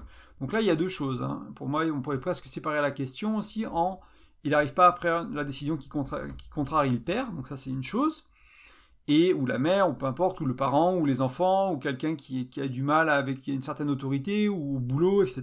Il y a quelqu'un qui a du mal à s'affirmer vis-à-vis de ça, et qui, a priori, euh, même si c'est euh, négatif pour sa relation de couple et sa famille à lui, euh, donc ça c'est quelque chose qui est intéressant à regarder, et il y a aussi le refus ou le manque d'envie de faire de la thérapie. Euh, c'est quelque chose que je vois souvent. Euh, c'est souvent euh, des, femmes qui viennent me voir en disant Mon compagnon ne veut pas aller en stage, ne veut pas venir à vos ateliers, ne veut pas, écouter vos podcasts, ne veut pas aller voir un thérapeute. Donc, parfois, c'est, voilà, je fais une généralité. Hein. Bien sûr qu'il y a des hommes qui vont en thérapie, des fois c'est la femme. Et nous, on, a des personnes qui viennent à nos ateliers, c'est les hommes qui sont présents et pas les compagnes. Et c'est très bien aussi. c'est aussi OK comme ça. Mais il y a quand même ce, peut-être ce fond-là, peut-être qu'il y a des femmes qui se reconnaîtront dans, ce, dans, dans cette euh, dynamique-là, ou des hommes qui se reconnaîtront en le bah non, moi la thérapie c'est pas pour moi. Euh, peut-être que ma réponse, si la personne qui, euh, qui, a envoyé la question va peut-être la surprendre, ou, toi, parce que moi ce qui m'intéresse en fait dans ces cas-là, c'est c'est toi qui m'intéresse, c'est pas le partenaire. donc qu'est-ce que toi tu peux faire dans cette situation, quelle que soit la situation, que ce soit celle-là ou une autre. Euh, parce que déjà, c'est pas le partenaire qui vient me poser la question. Donc moi, le, mari, l'épouse, le conjoint, la conjointe, entre guillemets, ils m'ont rien demandé. Euh, et je m'adresse pas à eux parce que souvent ils vont pas écouter le podcast. Alors après, si tu partages le podcast avec eux, peut-être qu'ils vont l'écouter et très bien. Il y, aura, il y, aura, des choses à prendre pour eux aussi. Mais déjà, moi, moi je vais m'adresser à toi en partant du principe que la situation, elle est, t'as 100% de responsabilité dans cette situation mais que ton mari, que ton compagnon, que ta chérie, elle aussi a 100% de responsabilité. Donc quand vous avez tous les deux 100%, euh, même si c'est possible que quelqu'un ne prenne pas ses 100% malgré tout, toi tu vas pouvoir prendre tes 100%, tu vas pouvoir faire quelque chose. Donc c'est de là que, que, je raisonne, moi, c'est de là que je pars. Et il y a beaucoup de gens qui viennent, euh, qui viennent aux ateliers notamment, et qui nous disent, ben moi j'arrive pas à résoudre des problèmes avec ma belle-mère, avec mon ex-mari, avec mon mari, avec ma compagne, etc il ou elle veut pas faire les démarches. Euh, ben moi, je peux pas forcer quelqu'un à vouloir faire ces démarches-là. Donc déjà, si tu t'attends à une solution pour que cette personne veuille faire cette démarche-là, euh, c'est peut-être pas le bon endroit. Peut-être que je vais te proposer, ça va permettre d'arriver là, mais c'est c'est pas l'idée. Parce qu'on n'est pas là pour manipuler, on n'est pas là pour euh, dire à l'autre quoi faire. En fait, euh, l'autre c'est une vie entière, c'est une entité entière. Il sait ce qui est bon pour lui, ce qui est pas bon pour lui. Des fois, on est maladroit avec ça, des fois on sait pas, on sait ce qu'on veut faire, du moins ce qu'on veut pas faire. Et ça, quand on vit à deux, c'est le risque d'être en couple avec quelqu'un. Être avec quelqu'un, c'est ne pas contrôler l'autre. Je ne décide pas de ce que fait ma compagne, de comment elle veut vivre sa vie, de ça. On va faire tout ce qu'on peut pour être heureux tous les deux, grandir tous les deux, et euh, créer une vie qui nous va en même temps en maintenant la relation, en, maintenant l'amour, en maintenant euh, euh, la passion, en maintenant la complicité, l'intimité, etc. On va faire de notre mieux et en même temps je la contrôle pas. C'est pas moi qui lui dis quoi faire, qui lui dis quoi penser, qui lui dis que la thérapie c'est mieux que pas de thérapie, que ça ça lui appartient. Après c'est à moi de voir est-ce que je vais être en couple avec elle si jamais cette personne est trop différente de euh, mon idéal à moi, de ce qui est structurel pour moi, de ce que je veux euh, dans, dans, ma relation, etc. Mais je pars du principe que je ne contrôle pas l'autre, que je n'influence pas l'autre. Et je dis pas que tu le fais, que vous le faites, que peu importe. Hein, je dis, mais voilà, c'est mon postulat de départ en fait pour un peu, euh, avant, je voulais poser ça, euh, avant de, de, répondre, enfin donner des éléments de réponse, donner des pistes, donner des, idées, partager des choses sur ce sujet-là. Donc la seule personne qui a changé dans ce cas-là, ou qui a une chance de changer, c'est soi-même. C'est toi, c'est toi. Euh, ce que je vais proposer, ça va éventuellement permettre à l'autre de changer, et tu verras pourquoi. Mais ça va être dans l'influence. Ça va être dans l'influence, ça va pas être dans la manipulation. Et ça va être dans l'acceptation du réel, dans l'acceptation de ce qui est, et pas dans le jugement, et pas dans les attentes, et pas dans le reproche. Donc on va essayer de, de, de, travailler sur soi pour se recentrer, pour s'aligner, pour permettre à l'autre d'eux, plutôt que de réprimander l'autre, plutôt de reprocher à l'autre, plutôt de juger l'autre. On va essayer de faire ça. Et peut-être que de, cette posture plus juste, peut-être de cette posture plus ancrée, plus équilibrée, l'autre se sentira plus libre, plus en sécurité pour faire le travail qu'il a à faire. Mais en même temps, il n'y a aucune garantie. C'est pour ça que je te disais il y a, pas longtemps, il y a quelques secondes, que éventuellement, il y a un moment où il va falloir te poser la question du est-ce que j'ai envie de continuer cette relation? Si je suis avec quelqu'un qui n'est pas comme je veux, et que je ne peux pas le forcer à changer, c'est est-ce que j'arrive à trouver de la paix, à accepter, à accueillir, à même l'aimer pour ça? Ou est-ce que je suis dans le rejet? Est-ce que je suis dans le jugement et que j'arrive pas vraiment? C'est pas possible, quoi. Malgré les années, malgré les engagements, c'est juste plus possible pour moi. Je peux pas. Ça, je peux pas. Je ne veux pas dans ma relation. Je ne tolère pas, comme je te disais tout à l'heure. Hein. dans, les, attentes, je te parlais de, tolère, de, ce qu'on tolère. Dans la vie, on a ce qu'on tolère. On n'a pas ce qu'on mérite, on n'a pas ce qu'on veut, on a ce qu'on tolère. C'est pour ça que la solution une des solutions de, la question d'avant, c'était d'augmenter ses standards. C'est parce que du coup, tu ne tolères pas ce que tu veux pas. Et c'est tout. Et c'est comme ça. Moi, je ne me mets pas en relation s'il n'y a pas un certain niveau de communication. C'est juste, c'est juste comme ça, en fait. C'est-à-dire, je n'ai pas envie de, m'investir dans une relation s'il n'y a pas un certain niveau de communication. Il y a des gens qui communiquent bien, bien mieux que moi et qui auront cette même attente envers moi, qui me diront, bah non, euh, ça marche pas avec moi, tu, tu communiques pas de la bonne manière, ou tu communiques pas assez bien. Et il y a d'autres gens qui me diront, bah t'es pas assez ci, t'es pas assez ça, peu importe, je suis pas parfait. Mais moi, c'est un des, quelque chose qui est prérequis. Donc je pense que c'est important de se poser la question, d'être honnête. Je dis pas que ça veut dire qu'il faut partir de la relation, je dis pas que ça veut dire qu'il faut rester dans la relation. Euh, je, te, pose des bases et on va voir un peu euh, ce que je te propose euh, vis-à-vis de ça. La première, chose qui me vient après avoir posé un peu ces bases, c'est le non-jugement et l'accueil. On revient sur le non-jugement. Et donc l'accueil, c'est l'accueillir d'où il est c'est se connecter à l'empathie que tu peux avoir pour cette personne, pour ton mari, pour ta compagne, pour ta sœur, peu importe qui c'est dans cette situation. On a tous des gens dans notre vie qui sont peut-être dans une phase dépressive, dans une phase pas bien, et qui auraient besoin d'aide, et qui veulent pas demander de l'aide. Et si, voilà, c'est comment je peux accueillir ça, sans les juger, en les aimant, sans les juger, en les aimant. Comment je peux trouver, comment je peux me connecter à mon amour et l'aimer pour ça, cette personne-là? Comment je peux faire ça? Et aussi avec l'empathie, avec l'accueil de ce qui est, c'est mais à quel point ça doit être difficile pour lui? À quel point ça doit être difficile pour elle? De décevoir sa partenaire, sa famille, de permettre à une relation, de, euh, à une situation de perdurer, alors que la personne se rend sûrement bien compte que ça va pas, et que c'est pas idéal, et que c'est pas si, et que même si des fois elle essaie de rationaliser ou de minimiser, il y a sûrement une partie d'elle qui est très bien connectée à la réalité, qui se rend bien compte que oui, euh, c'est la merde, ça fait chier. Donc voilà, juste se rendre compte de ça. C'est peut-être très difficile pour la personne aussi c'est peut-être tellement difficile qu'elle peut pas commencer le travail. Et ça peut être tellement difficile qu'elle peut pas commencer le travail parce qu'il y a des attentes, parce qu'il y a des jugements, parce qu'il y a des reproches. Et donc, la personne n'a pas envie de prendre le risque de s'ouvrir sur ce sujet, de parler, de faire le chemin. C'est parce que euh, moi, ça m'avait vraiment, c'était vraiment un exemple flagrant. Et je vais essayer de, sans trop dérailler, je vais essayer de te le, le, décrire. C'est il y a il y a un reportage sur Netflix, je ne sais pas s'il est encore disponible, je crois qu'il avait été sous-titré en français ou euh, où il y avait peut-être même les voix en français de, Tony Robbins. Donc c'est un coach en développement personnel aux États-Unis. Il y a une équipe qui est venue filmer un de ses séminaires, ce qui est très rare. Il l'autorise pas parce qu'en général c'est utilisé contre lui. Et là, il y a un couple qui est, filmé, qui est coaché en live, et la nana, elle reproche au mec de pas être assez masculin. Avant, c'était un mec masculin, maintenant, ça l'est plus. Alors, le coach intervient, machin, et tout, il fait se connecter à son, lion en lui, tout ça, et puis là, le mec, il sort un, un rugissement, mais de mec, quoi. Tu sens le masculin, il s'est reconnecté à son mec, le gars.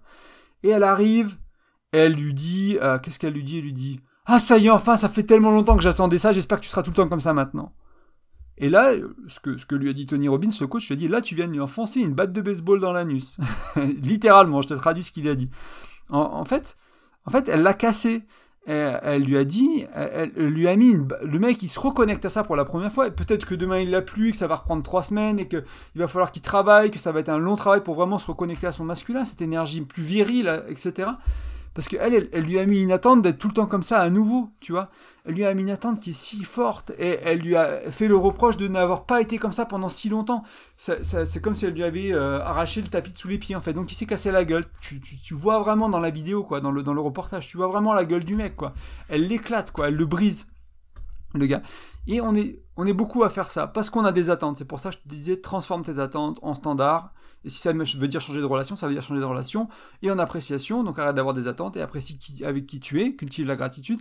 Parce que euh, quand tu as quelqu'un qui va commencer à faire des efforts, ton mari t'accompagne, va commencer à chercher de l'aide en thérapie, et que toi, ta réaction, ça va être Ah, mais enfin, ça fait tellement longtemps que j'attends ça, etc. J'allais dire un truc vulgaire, mais. Euh, comment le dire? Mais j'arrive pas à trouver une formulation pas vulgaire, mais. Euh, tu, lui arraches, enfin, tu, tu, tu, lui enlèves le tapis sous les pieds ou l'herbe sous les pieds, il va se casser la gueule, quoi. J'espère que tu comprends avec l'exemple que je t'ai donné, ce que je t'avais amené avant. Donc, ça, c'est vraiment intéressant de, de, se rendre compte. Euh, que tu ne peux pas euh, pousser quelqu'un à changer et, euh, et du coup bah, te connecter à l'empathie que tu peux avoir pour cette personne et, et vraiment bah, sans reproche, sans jugement, dans le soutien, dire ok c'est très bien que tu y ailles, c'est un bon dé voilà c'est un bon début parce que ça c'est pas terrible mais je te soutiens et puis sans attendre des résultats, c'est-à-dire que cet homme, cette femme va pouvoir faire le travail, aller voir un thérapeute, commencer autre chose, etc et évoluer dans une direction qui ne va pas. Et ça, c'est important de le comprendre. C'est-à-dire que tu n'as pas de contrôle sur le résultat non plus. C'est-à-dire quelqu'un qui commence un processus thérapeutique, tu sais pas où il va aller. Tu sais pas comment il va changer. C'est pas parce qu'il commence ce processus thérapeutique qu'il va s'opposer à son père, qu'il va contrarier son père, sa mère. T'as pas de garantie de ça en fait. Et ça faut bien le comprendre aussi. Et je comprends que c'est une position très vulnérable d'être dans une relation. On aime quelqu'un, on a des engagements, et en même temps, ça nous va pas. Et en même temps, il y a plein de choses qui nous vont. Et en même temps, on aimerait que ce soit différent. Et c'est le bordel. Mais voilà, c'est aussi la réalité, il faut faire avec. Donc non-jugement accueil, première chose. Euh, et pas d'attente du résultat, euh, parce que s'il n'y a pas d'attente du résultat, ce sera peut-être plus facile pour la personne d'aller de l'avant. Voilà. Je sais pas ça parle, ça parle pas. La deuxième chose que je voulais amener, c'est vivre la réalité. Donc ça, ça, revient un peu à ce que je dis il y a quelques instants. Et en fait, s'il le faisait jamais, s'il n'allait jamais voir le thérapeute, si, elle n'allait jamais contrarier sa mère, contrarier son père. Si ça c'est, est-ce que toi, tu comment t'es vis-à-vis de ça? Qu'est-ce que ça veut dire pour toi? Est-ce que ça veut dire ben non, c'est pas possible, je dois mettre fin à la relation, c'est juste pas possible? Est-ce que tu dire mais en fait, en fait c'est pas si grave. En fait, ça fait longtemps que je, m'énerve là-dessus, mais en fait c'est pas si grave. Moi, je l'aime vraiment cet homme, cette femme. J'ai vraiment envie de passer du temps avec eux. J'ai vraiment envie de, vivre ma vie avec eux. Ok, c'est moi qui vais faire un travail de lâcher prise là-dessus, ou, de trouver des solutions alternatives, ou de faire autre chose. On va pas juste laisser le problème, la solution, c'est pas ça. C'était mon étape d'après, hein, mais on, verra. Mais cette idée de déjà faire avec la réalité, se rendre compte que, ok, bah, je peux pas faire la relation avec cette personne si ça change pas. C'est structurel pour moi, c'est un standard, c'est pas possible autrement, ou en fait je peux lâcher prise. Et déjà faire la paix avec ça et trouver ce que, ce que, ça, fait pour toi de, te poser cette question. Qu'est-ce qui se passe s'il ne le fait jamais? Qu'est-ce qui se passe Tout simplement? Ou qu'est-ce qui se passe s'il garde toujours cette habitude? Je sais pas, moi, t'as un partenaire qui fume, euh, t'en as marre qui fume. Qu'est-ce que ça veut dire pour toi s'il n'arrête jamais de fumer? Parce que il a beau te dire, elle a beau te dire qu'elle arrêtera de fumer, tant que c'est pas fait, tu n'as aucune garantie. Tu n'as aucune garantie. T'es avec un trompeur, une trompeuse, euh, quelqu'un qui a toujours trompé, qui va dire avec toi c'est différent, on va se marier, machin. Il fait un travail en thérapie, moi, je l'ai vécu hein, euh, dans une relation passée. Euh, travail en thérapie, prise de conscience énorme autour de ça, etc. Vraiment l'envie de, de ma compagne de, casser ces schémas-là, de et vraiment et pas que pas pour me faire plaisir, mais vraiment une envie forte quoi. C'est-à-dire que dès que dès qu'elle avait l'envie de, rencontrer quelqu'un ou qu'elle envoyait qu'elle recevait un message d'annexe qui d'habitude ça déclenche une conversation qui une fois de temps en temps entraîner une, tromperie dans les relations passées, etc. Là, dit bah tiens, il y a machin, il m'a contacté, qu'est-ce qu'on en fait?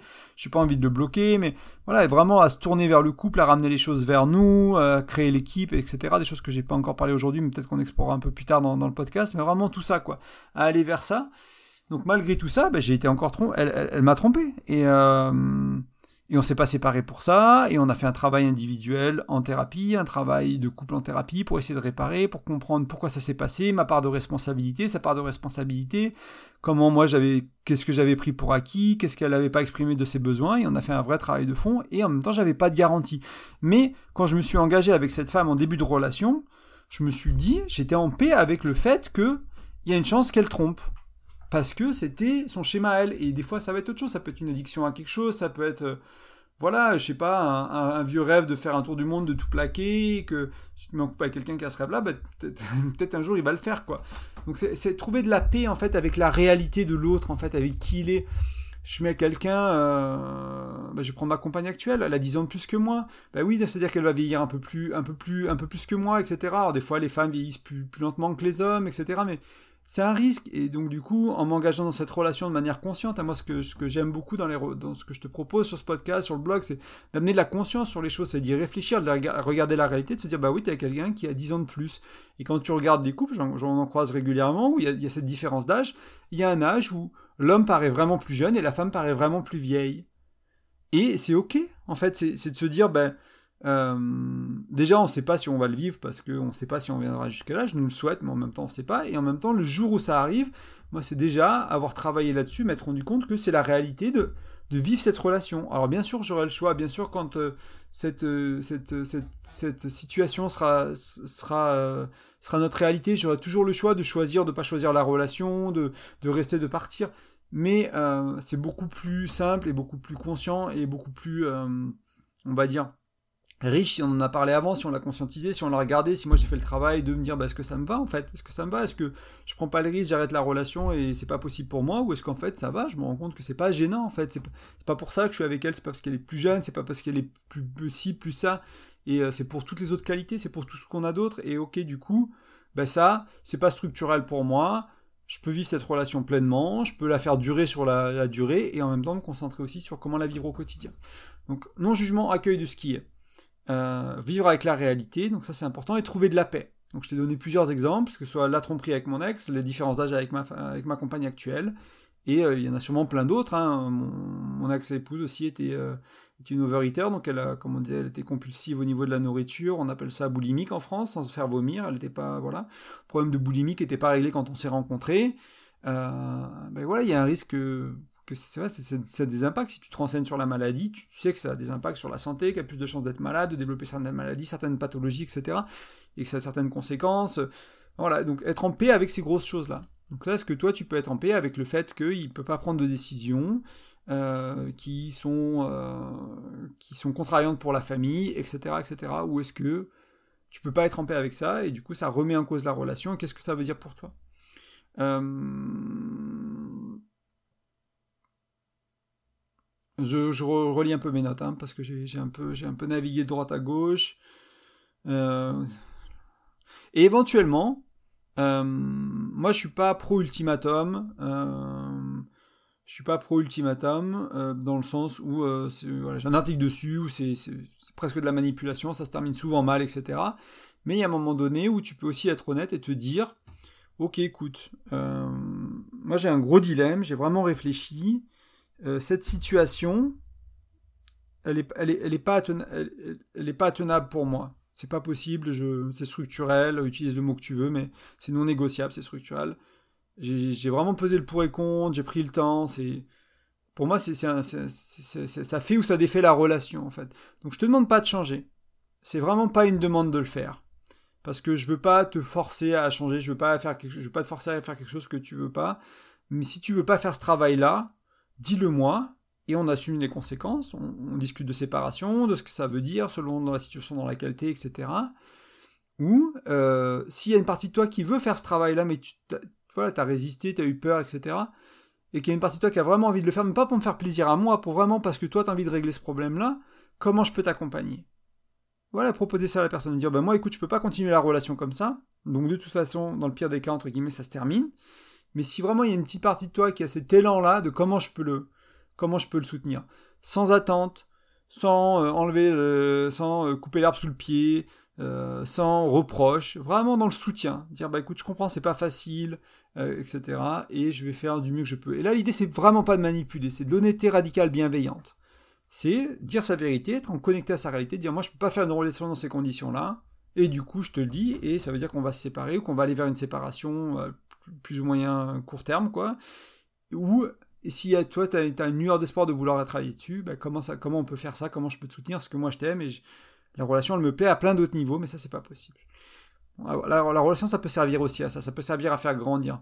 Donc, en ayant des standards, en ayant des attentes, tu vas poser un cadre et ton partenaire, il va avoir le choix de respecter ce cadre ou pas. Dire, ben voilà, euh, ça se passe comme ça. Souvent, on pose ces choses-là au niveau de la fidélité, hein. c'est-à-dire que bah, si tu couches avec quelqu'un d'autre, je te quitte, ce genre de choses-là, mais pourquoi pas autour de la communication, pourquoi pas autour de, ce genre de choses-là. comprendre aussi que chacun évolue à son rythme. Donc je t'en ai déjà un peu parlé, pas de la manière dont on voudrait. Euh, ça c'est une grosse question quand on parle de couple, c'est le timing, c'est l'échelle du temps. C'est-à-dire que bah, moi je commence mon travail sur la spiritualité, puis j'avance de 3 ans, du coup je suis un peu déconnecté de ma compagne parce que si, puis elle, va s'y mettre 10 ans plus tard, en fait si on l'avait fait en même temps ça serait très bien allé, on n'est pas dans la même temporalité. Et donc ça, j'écoutais une, vidéo d'Edgar Toll qui parlait pas nécessairement de couple, qui parlait plus de la famille, disant bah enfin moi je suis sur un chemin spirituel, je vais faire l'éveil, et puis c'est tellement difficile de retourner en famille et de voir tous ces gens-là qui sont pas là-dedans, etc. Il disait mais en fait euh, ça se trouve ils seront éveillés dans la vie suivante et puis toi enfin tu vois euh, c'est chacun euh, va vers ce travail-là à son rythme en fait et qu'il y a des, gens qui sont dans cette incarnation, dans cette des gens qui croient en plusieurs vies. qui sont dans cette vie-là ne le feront pas, ou le feront dans 10 ans ou dans 20 ans, et puis il faut toujours se rappeler que bah, toi, tu le faisais pas il y a 5 ans, ou il y a 10 ans, ou il y a 30 ans. T'es pas encore là-dedans, il y a personne qui est venu te dire, bah écoute, euh, moi j'ai plus envie que tu sois ma sœur, je veux plus te voir parce que parce que t'es pas, tu vas pas vers cette, cette, envie d'éveil, de spiritualité en fait, et se rendre compte aussi de ça. Donc de pas faire aux autres ce qu'on n'a pas reçu éventuellement, peut-être que des personnes l'ont reçu, et peut-être que si tu l'as reçu c'était de l'ego spirituel plus que de l'éveil. Euh, mais se rendre compte qu'on qu'on avance à des manières différentes, est-ce qu'il y a de la place pour de la patience? Est-ce que c'est possible d'accepter ça? Que peut-être Peut-être que ça va prendre 10 ans de plus, peut-être que ça va prendre un an de plus, peut-être que ça va prendre 3 semaines. Il n'y a pas de garantie quand c'est quand de l'autre. Et encore une fois, est-ce que c'est possible d'accepter ça? Est-ce que je suis en paix avec ça? Euh, une autre piste, ce serait est-ce que c'est possible de régler cette situation autrement? Est-ce que c'est vraiment, est-ce que vraiment la seule solution, c'est à lui de prendre une, ou à elle de prendre une situation qui va contrarier la famille, qui va contrarier le parent? Est-ce que c'est vraiment ça la seule solution? Là, j'imagine que ta réponse, elle va être oui. Moi, ce que j'ai envie de te, donner, c'est, envie de te dire, pardon, c'est, et si, et si ça ressemble, si c'était possible que ce soit pas la seule solution, ça ressemblera à quoi? Et s'il y avait une alternative Est-ce que, est-ce que déménager ce serait une solution? Est-ce que voir moins souvent la famille ce serait une solution? Est-ce que qu'il aille voir la famille tout seul ce serait une solution? Euh, Est-ce que à la place euh, est-ce que donc voilà, je vais m'arrêter là pour ça. Je vais passer au point d'après. Donc le point d'après c'est est-ce que si euh, sa possibilité d'avancer pour lui, c'était autre chose que, le psy, qu'une psychothérapie. Si c'était autre chose que ça, peut-être qu'un coach, ça lui parlerait plus, peut-être que c'est un thérapeute, ça lui parlerait plus qu'un psychologue, peut-être que c'est un mentor masculin qui pourrait le guider, quelqu'un qui, est dans la masculinité, un homme. Parce que des fois, recevoir, on pense que les psys, c'est des femmes, et on veut pas recevoir des conseils de femmes, il y a des hommes qui sont un peu là-dedans, qui ont un peu peur de ça, ou que c'est quelque chose de plus féminin, etc. Donc, voilà, il y a un peu, c'est des choses qui existent encore, et c'est ok, faut, voilà, ça fait partie de, la réalité, donc faut faire avec. Peut-être un mentor plus masculin, qui va, un psychologue masculin, ou, ou un quelqu'un qui est dans la spiritualité, mais qui est très masculin, peut-être ça, peut-être ça pourrait lui faire du bien. Peut-être d'aller faire un stage d'homme. Moi, je, suis allé, je, suis allé, beaucoup travailler euh, en stage d'homme, enfin beaucoup. Je suis allé travailler en stage d'homme, euh, un rite de passage, un stage de tantra, etc. Et c'est vrai que c'est intéressant de se rendre compte d'être confronté à d'autres hommes, des hommes qui sont beaucoup plus masculins, des hommes qui sont plus féminins, de, jouer avec toutes ces, subtilités de la masculinité, de la féminité, de, ces deux parts qu'on a, du yin, du yang qu'on a en nous. Et c'est vrai que quand tu reviens à la maison, bah, t'es pas la même personne. Après, des fois, tu retournes dans tes schémas d'avant, mais moi, j'ai le sentiment de. Je me souviens quand je suis revenu de mon rite de passage, mon ex-épouse, elle m'a dit Waouh, ta prestance, ton charisme, ta présence, il y a un truc qui a changé, quoi c'est pas pareil quoi. C'est pas pareil quand tu me prends dans, les bras.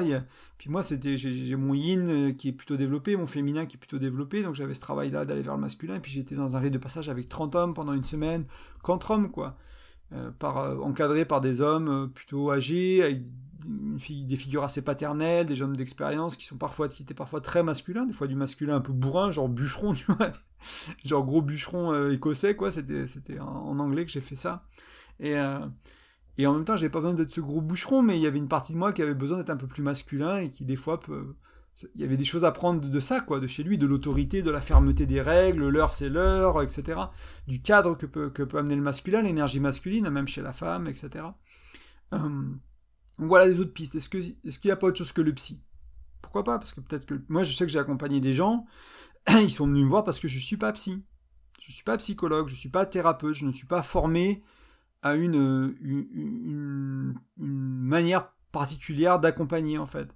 Je suis plutôt autodidacte, j'ai appris de psychologue, j'ai appris de coach, j'ai appris de livres, j'ai appris de, je dis, de moine bouddhiste, de, de, de maîtres yogis. voilà, je, consomme, pour ceux qui connaissent, du Sadhguru. c'est un, un, un, yogi indien qui, qui est très populaire, qui a des millions de des millions d'abonnés sur YouTube, qui fait plein de vidéos sur la spiritualité, qui traduit ça d'un monde moderne, quoi, qui, qui traduit eh ben, un peu le, les enseignements du yoga et de la, spiritualité yogique et euh, qui, qui, l'amène, qui le transforme, pour, enfin qui le, qui le transmet. Euh, qu'est-ce que ça veut dire au quotidien Comment on peut le vivre au quotidien dans les vies d'aujourd'hui, dans les vies incarnées d'aujourd'hui Voilà, des gens comme ça, des euh, plein d'autres en fait, de tous les côtés, hein, plein de coachs et plein de psychologues et plein de plein de maîtres spirituels. donc voilà, est-ce que lui, il a pas il n'y a pas une autre piste, une autre porte d'entrée pour lui? Avec ses, ses intérêts à lui, avec... Moi, je sais, quand je, vais, quand je vais travailler en psychothérapie, je choisis très bien mon thérapeute aussi. Des fois, je vais quelque chose qui est plus vers le corporel, vers le somatique. Le massage, ça peut être aussi une porte d'entrée. Enfin, voilà, il y, a plein d'options. Donc, pas se limiter à la, psychothérapie avec un certain type de psychothérapeute. Il y a beaucoup, beaucoup de modalités. Il y a peut-être quelque chose qui lui correspondrait mieux. Euh, là, je voulais amener encore deux points. Ça va être un podcast qui va être long, hein. je t'avais prévenu euh, dans les épisodes d'avant. peut-être qu'il durerait une heure, peut-être qu'il durerait deux heures, ça dépend du nombre de questions. J'ai pas énormément de questions, mais il y a beaucoup de choses à dire. Donc c'est un podcast qui va être long. On est au moins à la moitié, ça peut te rassurer. Reste avec moi, euh, c'est la première fois que je fais un format aussi long. Hein. En général, au maximum on est à 50 minutes, là ça fait déjà une heure, donc n'hésite pas à me faire un retour dessus, commencer. Je sais que je suis tout seul à parler, c'est pas, pas des interviews. le format long que j'écoute, hein, c'est souvent... Euh, un ou deux invités, c'est des interviews, donc là c'est un format long un peu différent, il n'y a que moi, c'est moi et mon micro dans, dans, mon, petit, euh, dans mon petit bureau. Donc n'hésite pas à me dire aussi comment c'est pour toi ce format long, est-ce que c'est un peu trop de moi, est-ce que c'est est -ce ok, est-ce qu'il y a assez de variété, est-ce que c'est assez intéressant, comment c'est pour toi? Euh, donc là, euh, moi ce qui m'intéresse aussi, c'est toujours par rapport à toi, c'est est-ce que tu as été honnête avec lui en ce qui concerne ta peine et ta douleur de la situation, que ce que ça cause la situation actuelle? Vraiment, t'as été honnête. Pas que tu lui as dit rapidement et que tu l'as exprimé à demi-mot, non, vraiment. T'as expliqué réellement ce que tu ressens, ce que tu vis, ce que tu penses, assez bien et assez longtemps pour qu'il ait une chance de vraiment comprendre. Pas qu'il puisse, pas qu'on s'arrête à la surface et qu'il interprète et qu'il projette, etc. Mais vraiment arriver à créer un moment de partage où euh, lui il est disponible intellectuellement, émotionnellement et qu'il a le temps devant lui pour vraiment t'écouter. Vraiment prendre ce moment de partage, dire écoute, faut que faut que je te parle de ça, euh, cette situation je t'en veux pas, je cherche pas à te faire des reproches, je cherche pas à te blâmer, je cherche pas à te mettre coupable, je veux juste savoir ce que tu vis. Euh, ce que pardon, je veux juste que tu saches ce que je vis. Et ce que je vis, c'est mes émotions, ce que je ressens. Et on parle en jeu là. On est dans la, pour ceux qui font de la communication non violente, on est dans le jeu. On n'est pas dans le tu, tu, tu, tu fais pas ci, tu fais pas ça, tu penses pas à moi. On n'est pas dans le reproche, on n'est pas dans l'attaque, on n'est pas dans, dans tout ça. On est dans le moi. Je vis quoi? Je vis de la honte, je vis, euh, je vis de la frustration, je vis, euh, je vis du dégoût envers toi parce que pour moi, bah, c'est masculin de prendre soin de la famille, etc. Peu importe ce que tu vis, mais vraiment, euh, je, le, je vis ça. Euh, je sais que j'ai amené je vis ça parce qu'il y a un manque de masculin, mais on peut dire bah, je vis ça parce que ma perception, dans mon, dans mon, je vis ça, je vis ces émotions-là, du dégoût, du rejet, de, de la distanciation, etc. Parce que dans mon monde à moi, ton attitude, elle veut dire que c'est un manque de masculin. Donc c'est pas t'as un manque de masculin et t'es pas masculin, c'est moi avec mes croyances à moi, dans, ma carte de lecture à moi, je, l'interprète comme ça. Peut-être que toi, et aussi du coup hein, dans, cette vulnérabilité, dans cette honnêteté radicale bienveillante de ce que tu vis, d'être ouvert à aussi à lui dire bah non moi pour moi c'est pas un manque de masculin, c'est vraiment euh, c'est vraiment plus ça, j'ai un trauma ici, j'ai une peur là. Euh, mon père, enfin voilà, mon père, ma mère sont énormément stressés en ce moment. C'est juste pas le bon moment. J'ai pas envie de, je suis inquiet pour leur santé. voilà, j'aimerais juste attendre que ça, ça aille un peu mieux. Et euh, ok, bah, si ça va pas un peu mieux, qu'est-ce qu'on fait? Est-ce qu'on est qu'on se donne six mois? Est-ce qu'on se donne trois mois? Voilà, et avoir une conversation plus ouverte. Et ça, je te ramène à toi parce que souvent, ce qui se passe dans ces moments-là, c'est qu'on a tout il se passe un truc de fou dans, dans, dans, dans, notre tête, quoi. Moi, je suis là, disons que je me mets à ta place, là, donc quand je dis, euh, il se passe un truc de fou dans ma tête, il y a des moments où je ressens des choses, et puis euh, j'aimerais que mon partenaire, il fasse ça, que ma partenaire, elle fasse ça, etc., machin. Il s'est passé dix mille trucs dans ma tête, et moi, j'en ai partagé une infime partie, le, sommet de l'iceberg avec, euh, avec l'autre. Et là, c'est un moment pour montrer un peu plus ce qu'il y a en dessous de l'iceberg, quoi. C'est pas rester au sommet, c'est vraiment monter l'autre, pour que l'autre, il vraiment, il me comprenne. Et peut-être que, si je me suis fait comprendre, peut-être que l'autre aura plus envie de faire un effort. Moi, si je comprends à quel point ma compagne elle souffre, bien sûr que j'ai plus envie de faire d'efforts. Bien sûr, j'ai plus envie de, de, faire quelque chose. De Mais c'est pas de la manipulation. On dit pas ça en, attendant un résultat de sa part. On dit ça pour s'ouvrir, être dans la vulnérabilité. Et tu peux tout à fait t'ouvrir et que ça change absolument rien. Et ça, va, ça peut être dur. Donc c'est à toi de voir si ça vaut la peine ou pas. Si toi, si tu es, prête et tu es prêt à être capable d'encaisser ça et à vivre ça, cette ouverture et que ça change absolument rien. Que malgré tout, il n'y ait pas le courage, que malgré tout, il n'y ait pas l'élan, que malgré tout, il n'y ait pas la motivation. Et en même temps, si toi, t'as pas l'honnêteté, si toi, t'as pas la vulnérabilité, si toi, t'as pas l'ouverture de vraiment parler de ce qui est là pour toi, à quel moment tu peux attendre que l'autre le fasse? Que tu dises, ben moi, c'est vraiment compliqué pour moi comme situation parce que ça veut dire ça, contrarier mon père, ça veut dire ça, puis j'ai peur. C'est difficile si c'est pas réciproque. Et s'il y en a un qui le fait, ben ça permet à l'autre de le faire. Moi, je l'ai vu énormément dans cette, dans cette relation. Ça fait deux ans que je suis avec ma compagne maintenant. Et on, voilà, on a cheminé tous les deux en développement personnel, en psychothérapie, on a eu des relations avant, etc. Et du coup, on, a vraiment amené depuis le début de la relation énormément de vulnérabilité. Des choses que normalement, voilà, tu dis pas tout de suite quand tu es en couple, quoi. T'attends un peu avant de révéler ça, de parler de ça. C'est, il y a plein de gens, ils en parlent même jamais, quoi. Je suis sûr qu'il y a plein d'auditeurs qui ne parleront jamais des choses qu'on s'est parlé, qu'on s'est, qu'on nos côtés sombres, nos, toutes nos fantaisies, tous nos rêves, tous nos trucs, tous les trucs de laquelle on a honte, les trucs qu'on traîne dans la famille, etc. On a vraiment tout mis à plat, enfin, du moins, euh, aussi consciemment qu'on peut, très rapidement. Et ça a permis, en fait, ma vulnérabilité à autoriser la sienne, sa vulnérabilité à autoriser la mienne. Et on, s'est autorisé cette vulnérabilité parce qu'on a créé une relation qui était basée sur, sur ça et on avait la capacité d'accueil, on n'était pas dans le reproche, on n'était pas dans le jugement, on était vraiment dans l'accueil, dans la bienveillance. Ça fait quelque chose de magnifique et se rendre compte que ben, si j'ose me révéler à cette profondeur-là, que l'autre en plus il a la capacité de m'accueillir, eh ben, je l'autorise à faire de même parce que j'ai aussi cultivé ma capacité d'accueillir. Donc j'ai cultivé ma capacité d'ouverture, de partage et ma capacité d'accueillir. Du coup, on va pouvoir faire ça à deux, on va pouvoir jouer à ça à deux. Et je sais pour quelqu'un qui est en couple depuis 5, 10, 20 ans, peut-être que tu as choisi quelqu'un qui, qui n'est pas là-dedans, qui n'a pas cette capacité d'accueil, qui n'a pas cette capacité de, de partage, de vulnérabilité. Et bah, est-ce que ça te va, est-ce que ça te va pas? Est-ce que est-ce que voilà, est-ce que tu veux l'amener sur la table, en discuter calmement, dire ben voilà, moi j'aimerais vraiment qu'on aille vers plus de vulnérabilité, vers plus de euh, plus d'intimité, qu'on partage plus. Est-ce que toi tu as envie de ça? Est-ce que si t'as pas envie de ça, ben, est-ce que ça remet la, la, relation en, en jeu, j'allais dire, mais est-ce que ça remet, ouais, est-ce que ça remet en cause, pardon, la relation, hein, vraiment? Et à un moment donné, euh, des fois on évolue trop, il faut remettre la, relation en, jeu, ouais, en, en cause, pardon. Euh, donc, est-ce que tu as été vraiment honnête avec lui, honnête et radical bienveillante, en s'exprimer en jeu, euh, sans chercher à manipuler, cherchant vraiment à partager, et, euh, voilà, et et donner une chance à l'autre de comprendre la peine en fait que ça fait. Et, et s'ils ont compris cette peine, après ils en font ce qu'ils veulent, ça leur appartient. Et après ta réaction à toi, leur réaction à eux t'appartient. Donc c'est trois choses séparées. Donc ta vulnérabilité, elle t'appartient jusqu'à quel point tu veux la partager, ce que tu veux dire, comment tu veux l'amener, etc. La réaction, ça lui appartient, et après il y a ta réaction à toi, qu'est-ce que ça veut dire?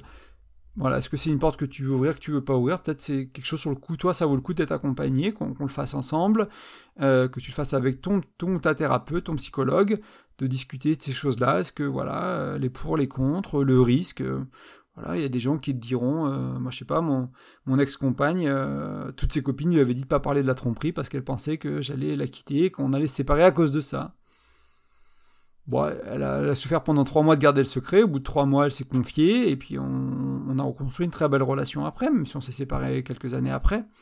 Euh, on a réparé, on, a pris soin de la relation, on a pris soin des, besoins de l'un de l'autre, on a fait le travail qu'il fallait, etc. Et c'était super, mais voilà, il y, avait euh, il y avait des fois des gens qui vont te dire bah ça vaut pas le coup d'être aussi vulnérable quoi si te partages à une amie certains psychologues des fois aussi qui vont te dire bah non ça vaut pas le coup c'est jardin secret etc bon moi, mon expérience elle est autre mais aussi je me mets en relation avec des gens qui ont une certaine capacité d'accueil et d'ouverture et ça fait partie de ce qui est structurel chez moi donc je choisis ces relations là pour ça donc je, t'amène cette clé là à prendre avec des pincettes à voir si tu penses que c'est utile mais voilà peut-être que tu peux parler un peu plus sensiblement de ce que tu vis, de ce que tu ressens, que tu penses, et euh, peut-être de manière euh, déjà modérée, mais un peu plus que tu avais fait la dernière fois, sans peut-être tout déposer sur la table tout de suite pour un peu voir la réaction.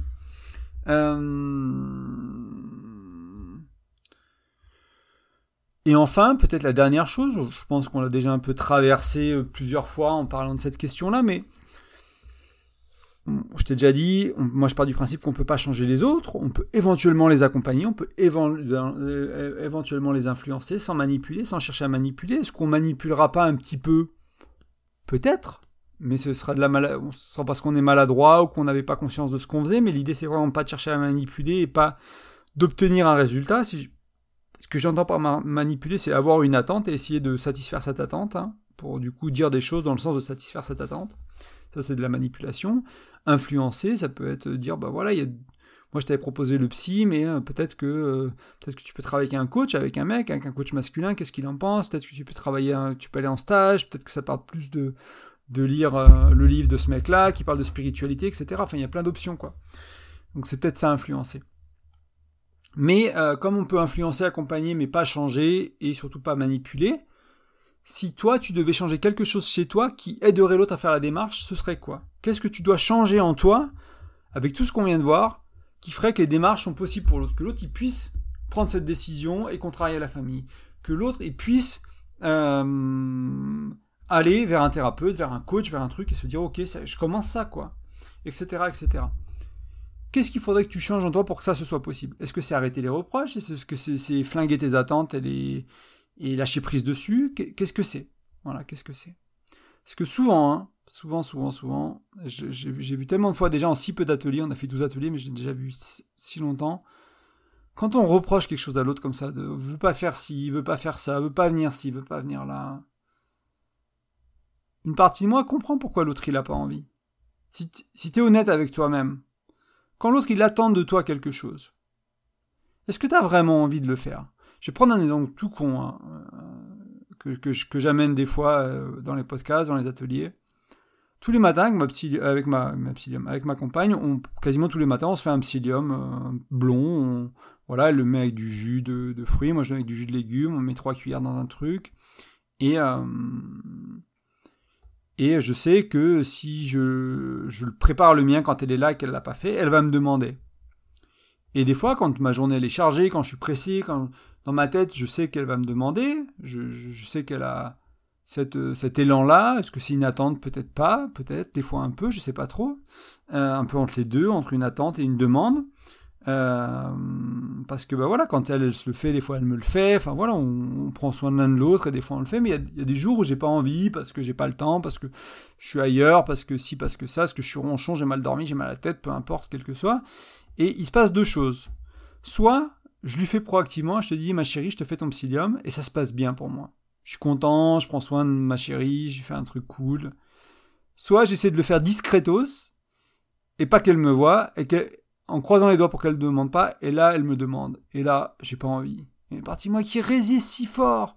Alors que si juste j'avais pris la décision de lui faire, que je fais plus de 50, peut-être une fois sur deux, Maintenant, ça va être plus parce que je pense que j'ai appris ma leçon. Euh, au début, c'était moins. Et j'étais frustré, j'étais là, pourquoi tu me demandes, j'ai pas le temps et j'ai pas envie, et puis j'avais envie qu'on me foute la paix ce matin et machin, et puis je suis, je suis un peu en victime, quoi. Et euh, voilà, je l'avais fait, si je l'avais fait proactivement. Donc là, c'est un peu, euh, c'est peut-être pas la manière la plus à droite, mais tu vois, si je change quelque chose chez moi, je change mon expérience à moi et je change son expérience à elle aussi. Donc voilà, qu'est-ce que tu pourrais changer chez toi qui peut l'aider, qui peut l'aider? Donc ça c'est un peu ma réponse à ces questions autour du euh, bah, mon compagnon, ma compagne a du mal à prendre une décision qui va contrarier le père, la mère, la famille, veut pas faire le travail nécessaire pour aller en thérapie. Euh, et qui soulève, hein, je, comprends tout à fait que si la réponse à la question c'est euh, bah, en fait je, je, peux pas vivre avec ça, c'est pas possible, je peux pas tolérer ça dans ma relation, que tu es à remettre la relation en, cause. Et je, je, pèse vraiment ce que je dis. Euh, enfin, j'essaye du moins du mieux que je peux. Je sais pas si je suis vraiment, euh, si je suis le plus adroit du monde avec ça, parce que j'ai conscience de ce que j'amène. Euh, j'essaie de l'amener d'une manière en même temps en disant, ben voilà, c'est peut-être que ça va te faire prendre une perspective en disant, ben en fait, c'est pas si grave. Il y a tellement d'autres choses dans cette relation. Il y a tellement, il y a les enfants, il y a la maison, il y a comment on fait l'amour, il y a les conversations, il y a les voyages. En fait, la belle-mère, le beau-père. Allez, on va foutre tout ça par la fenêtre. On va trouver, on va faire autrement, quoi. C'est aussi pour ça que je voulais amener plein de choses autour du. Est-ce qu'il n'y a pas d'autre solution Est-ce que c'est la solution C'est est-ce qu'on peut pas faire autrement? Est-ce que la solution c'est pas c'est pas le coach, euh, le mentor, etc. Voilà, de, voir les choses d'une autre perspective en fait. De j'en ai, ai pas mis dans mes notes, mais cette idée de on peut pas régler un problème au niveau de conscience qu'il a créé. Donc ça, ça a été attribué à Einstein. Donc il faut passer à un autre niveau de conscience. Donc là, l'idée, avec tout ce que je t'ai amené, c'est passer à un autre niveau de conscience pour, euh, bah, pour faire face à la réalité et pour éventuellement résoudre le problème ou euh, faire évoluer la relation ou etc. etc. Et euh, n'hésite pas, voilà, si c'est une question qui te, qui te parle, n'hésite pas à venir, tu m'envoies un email, tu réponds à un email de la newsletter, tu m'envoies, tu, tu m'envoies un message en commentaire sous, sous cet épisode, peu importe, mais n'hésite pas à revenir vers moi. Comment surmonter les gros bouleversements de vie? Donc c'est la dernière question, la dernière lot de parce qu'elles étaient assez similaires. Et comment trouver la limite de ce qu'on peut accepter de l'autre euh, et de ce qui n'est plus, plus aligné avec nos valeurs, par exemple, si le partenaire traverse une crise, donc ça peut être un décès, ça peut être une naissance, ça peut être un déménagement. Donc il y a, un élément perturbateur notable, important, il y a quelque chose qui se passe qui est, qui est notable. Et euh, donc comment on va gérer ça? Et en même temps, bah, comment trouver un équilibre entre bah, c'est plus aligné. Donc ça, on a pas mal vu dans la question d'avant, le c'est plus aligné avec moi. Est-ce que c'est pas structurel? Si c'est structurel pour moi et que c'est pas présent dans la relation, bah, je vais devoir probablement y mettre fin ou en parler très honnêtement et voir si on peut changer cette grosse pièce, ce qui est vraiment pas facile, euh, etc. Donc plus aligné aux valeurs, plus aligné avec ce qu'on veut, comment, comment se dépatouiller avec tout ça. Euh, donc il y a plusieurs choses qui me viennent en pensant à cette question. Euh, déjà, euh, peut-être revenir à ce que je te disais au début. Là, je vais partir un peu hors de mes notes. Je vais commencer hors de mes notes, hors des petites des, clés que j'ai posées, des choses que j'ai vues, un peu voir ce qui me vient. Faire cette dernière question un peu différemment, c'est que pour moi, c'est des choses qui font partie de la vie.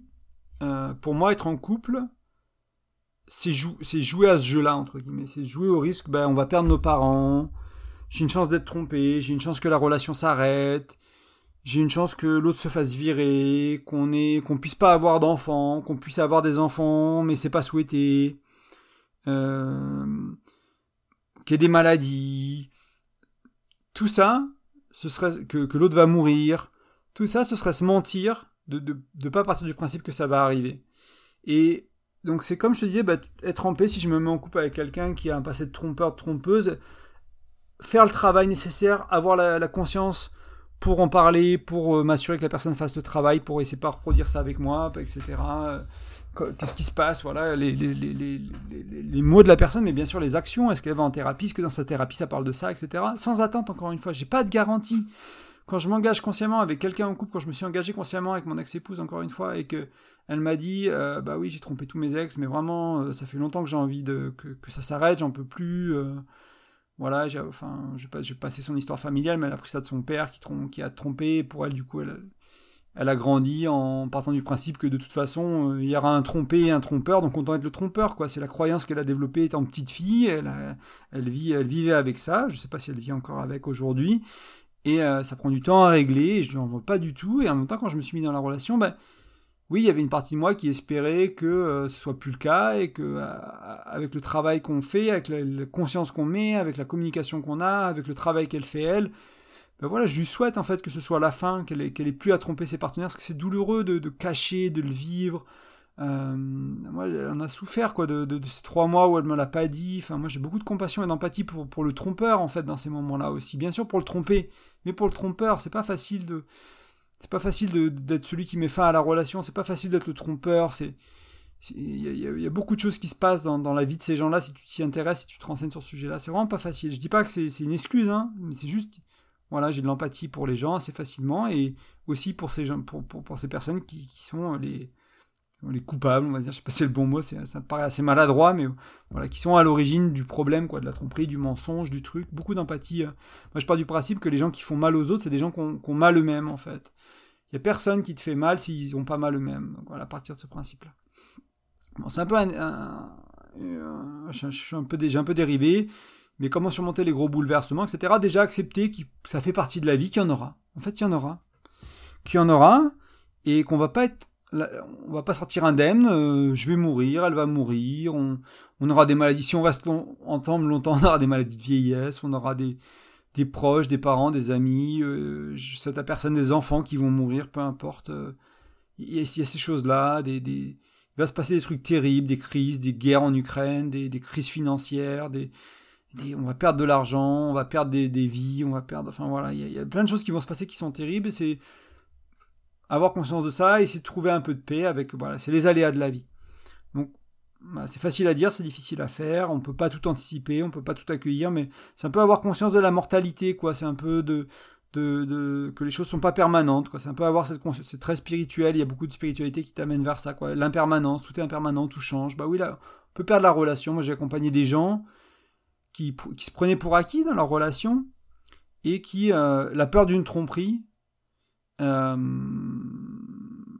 qui, ouais, la, peur de ce genre de choses a complètement réveillé une sexualité, quelque chose de fou, quoi. Et, euh, et, et oui, il y avait de la, prise pour acquis, donc c'est peut-être essayer de faire un travail de prendre conscience que, bah, en fait, ma compagne, demain, elle peut me dire, bah non, en fait, j'ai envie d'un autre mec dans ma vie. Je, je t'ai aimé fort ou je t'aime toujours et il y a plein de choses super chez toi et en même temps j'ai envie de quelqu'un d'autre dans ma vie. J'ai pas. Voilà, t'es t'es un mec super à plein de niveaux, t'es voilà, mais ça me va pas en fait. Aujourd'hui, ça me va pas. J'ai décidé de ne pas continuer la relation. Et euh, c'est une possibilité. Et c'est une possibilité pour moi dans l'autre sens. Et voilà, prendre conscience de ça. Donc après, une fois qu'on a pris conscience de ça, on peut aller vers ce que j'appelle l'équipe. C'est vraiment euh, dans ces moments-là, dans ces moments difficiles, c'est se tourner vers la relation. Au lieu de se tourner vers l'extérieur, donc au lieu de se tourner vers une ex, au lieu de se tourner vers une nouvelle nana, vers un nouveau mec, de se tourner, euh, de fuir, de ne de, pas faire le travail qu'il y a à faire, de, de, se tourner vers une addiction, etc. C'est de se tourner vers la relation. Donc c'est tout ce qu'on a vu avant, c'est communiquer, accueil, bienveillance, honnêteté radicale, cultiver les fondations, curiosité non jugement, euh, les quatre dimensions du coup. Enfin, c'est tout ça quoi. C'est créer l'équipe, c'est se tourner vers la relation et nourrir la relation et partager ses peurs, exprimer en jeu, euh, dire voilà, moi je vis comme ça, j'ai peur de ça. Euh, j'ai mon, père qui a 92 ans, euh, sa santé elle commence à déconner, il peut mourir demain, il peut mourir dans 10 ans, je sais pas. il y a plus de chances qu'il meure demain que dans 10 ans.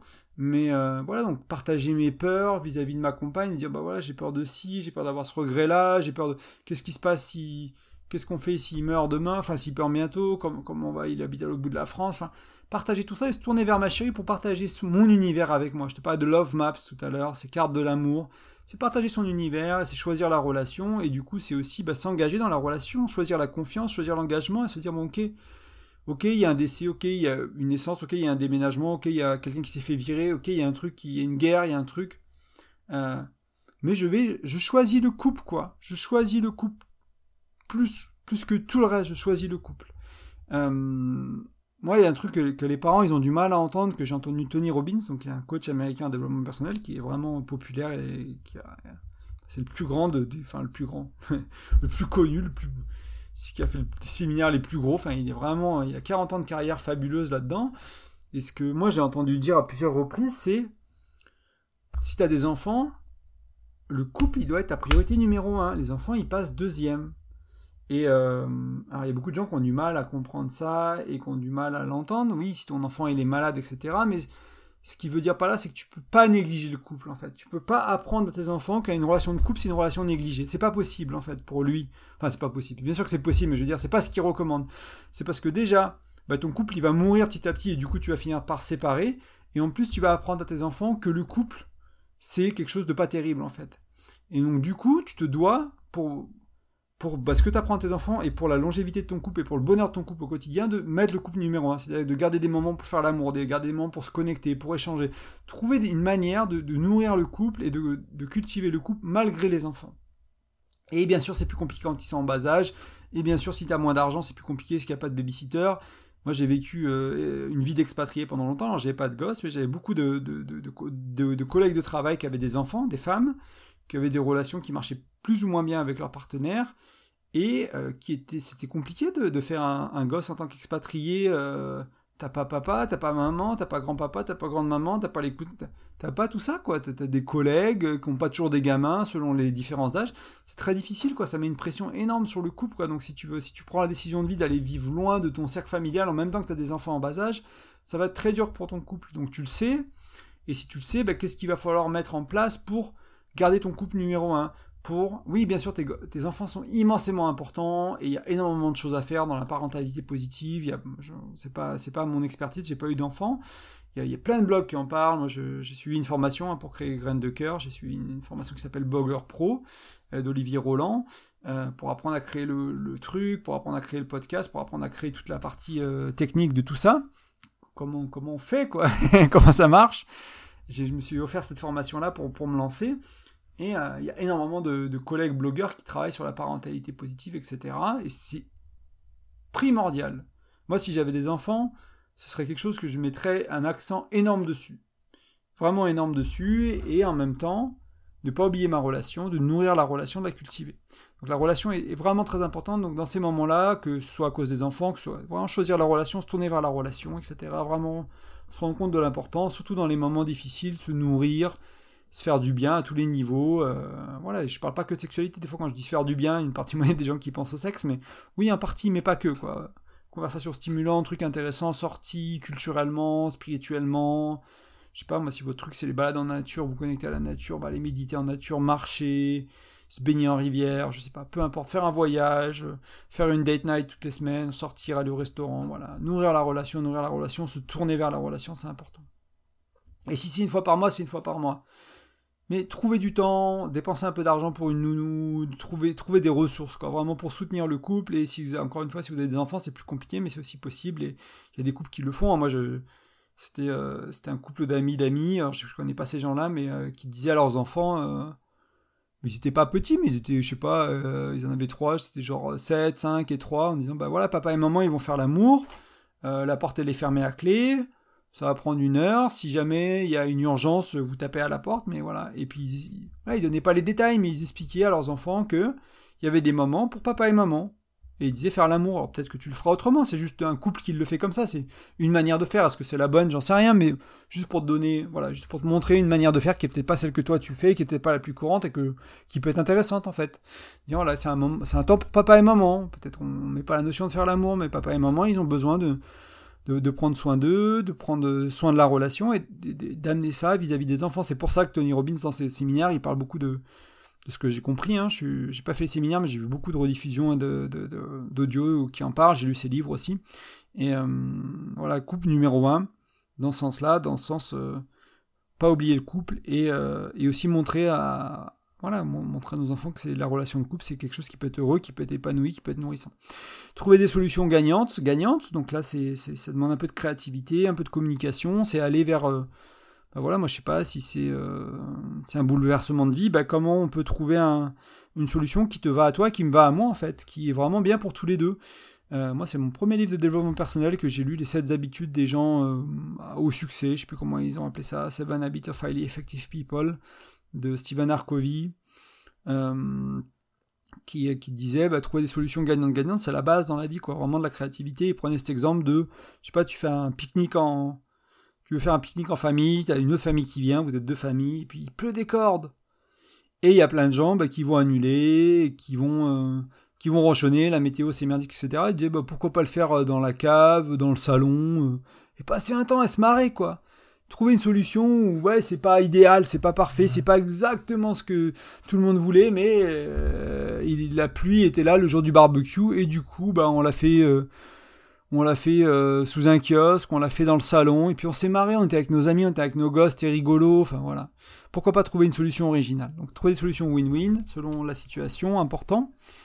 Là, ce qui est aussi essentiel pour moi, ça va être euh, aller vers le soutien de l'autre et le soutien mutuel, donc avoir euh, du soutien en retour. Et là, moi, ce que je vois souvent, la dynamique de couple que je trouve, que je trouve intéressante, hein, je trouve très, pas curieux, mais que je trouve intéressant, c'est que souvent, quand il y en a un qui va pas, bah, l'autre, il a la ressource d'aller bien, en fait il y a un peu ce, côté en nous, on, a cette capacité d'aller bien pour prendre soin de l'autre, en fait, tout simplement. Et, euh, il faut que ce soit équilibré, parce que si, euh, enfin, équilibré à 50-50, peut-être pas, mais que, voilà, que ça navigue, quoi, que si je suis pas bien, bah, que moi, je trouve la ressource en moi pour, alors, est-ce que c'est parce que j'ai besoin d'aller faire de la thérapie, est-ce que j'ai besoin d'aller faire du sport, est-ce que j'ai besoin de, de mieux manger, qu'est-ce que ça veut dire? Ça veut dire plein de choses, mais aller vers, euh, aller développer cette capacité d'être capable de soutenir l'autre, d'avoir cet espace-là, cette résilience-là, travailler sa résilience. C'est pour ça que j'aime beaucoup l'intelligence émotionnelle, c'est comprendre ces choses-là pour développer de la résilience émotionnelle aussi. Euh, et voilà, avoir ces moments où on peut soutenir et soutenir le couple. Hein. Moi, je parle souvent qu'il y a trois identités. Il y a les individus et le couple. C'est soutenir l'un l'autre, soutenir le couple. Et euh, en choisissant le couple, etc., en trouvant des solutions win-win, en nourrissant les quatre dimensions du couple, ça c'est important et ça implique un peu le point que je voulais amener après, c'est les ressources personnelles.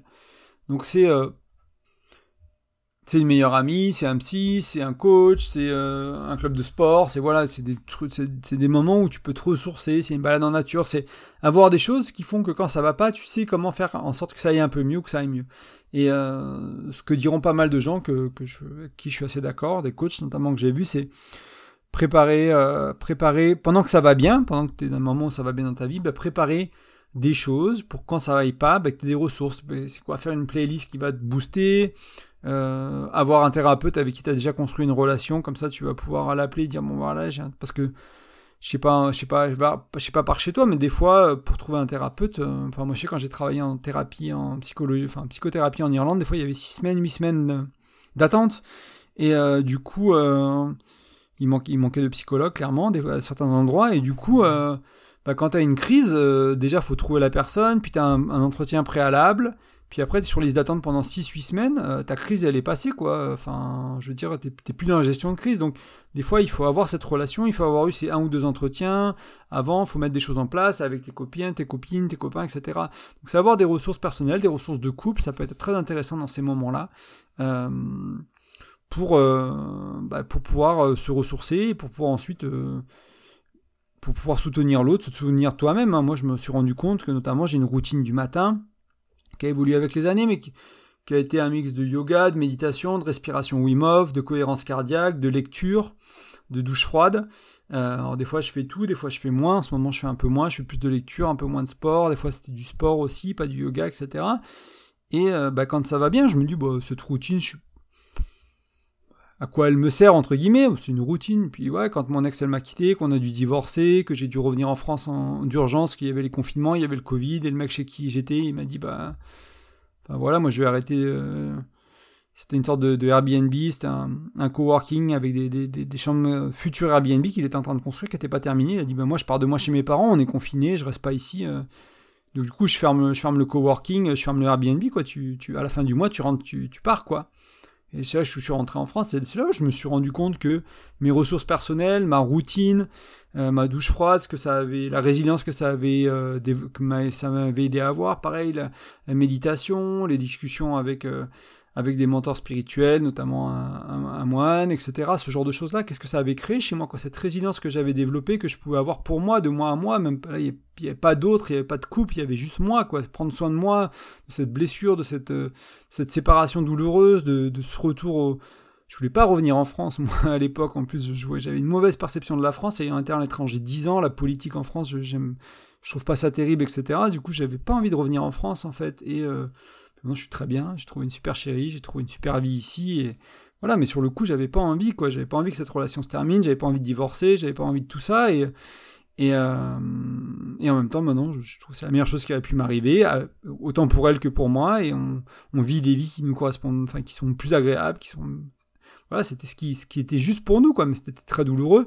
Mais j'avais des ressources, j'avais trouvé mes ressources personnelles, j'avais cultivé ça pendant des années auparavant, et le jour où j'en ai eu besoin, pareil quand j'ai perdu mon boulot, etc., et eh ben j'avais les ressources parce que j'avais cultivé ça. Donc c'est quelque chose que tu peux mettre en place aujourd'hui et qui a rien à voir avec ta relation de couple, qui rien à voir, euh, mais c'est travailler ta résilience et avoir des outils et pas juste être un dur ou une dure, c'est aussi être quelqu'un de sensible, de se connecter à ces dimensions-là, à ces dimensions énergétiques, à ces dimensions subtiles et, vivre avec ça. Donc ça, ça peut être très important. Et euh, peut-être ce que je voulais rajouter, parce qu'on a déjà vu plein de choses aujourd'hui, donc je vais aller vers la fin de l'épisode. Euh, donc là, on était sur comment euh, surmonter un peu des gros bouleversements de vie. Donc il y avait l'équipe, les solutions win-win, la relation numéro un, priorité, choisir l'autre, engagement, confiance, euh, nourrir les quatre relations de la relation, etc. Soutenir l'autre mutuellement, se, soutenir l'autre, se soutenir, avoir le soutien de l'autre et soutenir la relation, avoir des ressources personnelles. Et je pense qu'il peut être important dans ces moments-là, c'est se reconnecter à pourquoi on est ensemble. Tu vois, il y a, une tromperie, bah, pourquoi on est ensemble? Qu'est-ce qu'on veut? Pourquoi en fait on, veut surmonter la tromperie en fait? Tu vois, c'est une question qu'on a dû se poser avec mon ex-épouse. C'est euh, ok, c'est arrivé. Qu'est-ce qu'on veut? Est-ce qu'on veut mettre fin à la relation? Est-ce que pourquoi elle est arrivée cette tromperie? Déjà comprendre les enjeux de, ce qu'il y avait chez moi, de ce qu'il y avait chez elle, et ensuite de se dire bah ok, euh, on part de là et euh, on a, mal fait des choses, malgré la communication, malgré ce qu'on sait, malgré le développement personnel, malgré la thérapie, malgré les livres, malgré les séminaires, il y a quand même des choses qu'on n'a pas fait parfaitement, donc je te rassure, hein, T'as pas besoin de tout faire parfaitement. Même moi aujourd'hui, je fais, suis très loin de faire les choses parfaites. Il y a plein de choses que je te dis. Des fois, je suis pas bon avec. Des fois, je suis pas bon dans ma communication. Des fois, je suis, suis pas bon dans mon accueil. Je suis dans la, réponse automatique, etc. C'est voilà, on n'est pas parfait. Mais c'est essayer de cultiver ça, d'aller vers ça le plus, plus souvent. Donc ça nous a permis de se, rappeler bah, pourquoi on est ensemble, quoi, de cette, tromperie. Ça nous a permis de nous rappeler, ok, qu'est-ce qu'on veut créer ensemble, quelle vie on veut créer? On a réussi partiellement, il y a des choses qu'on n'a pas réussi, il y a des choses qu'on n'a pas réussi au point de, de se séparer, peu, importe, mais euh, on... ça nous a permis de se reconnecter à ça. Donc dans ces moments-là, ces moments difficiles, ok. Et euh, des fois, je, t'en parle moins ces temps-ci, j'en parlais beaucoup au début sur le blog de créer euh, les règles du couple. Donc comment ça marche dans le couple, c'est quoi tromper par exemple? C'est souvent l'exemple que je prends, mais ça peut être autre chose, comment, comment on gère la vie au quotidien, comment on gère les finances, comment on s'amuse, comment on règle les, conflits, comment on règle les engueulades, voilà, créer des petites règles, quoi, vraiment des, manières de fonctionner, les lister au fur et à mesure de la relation. Ensuite, euh, créer euh, les valeurs du couple. Donc honnêteté radicale bienveillante pour moi, transparence, accueil, bienveillance, etc. Et après la vision du couple.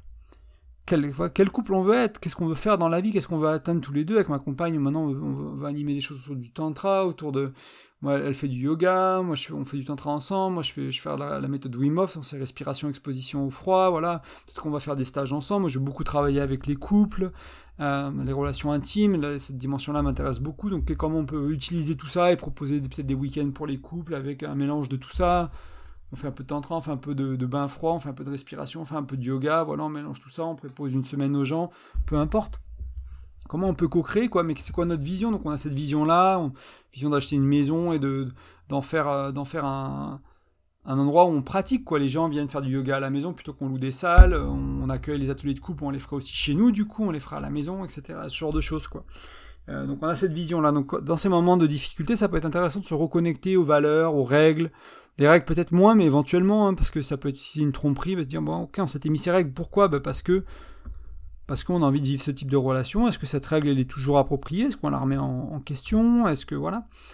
Euh, Et la valeur et la vision du couple, ça peut être intéressant de se reconnecter à tout ça pour vraiment euh, aider à, passer à passer cette étape. Savoir aussi hein, simplement que ça aussi ça passera quoi.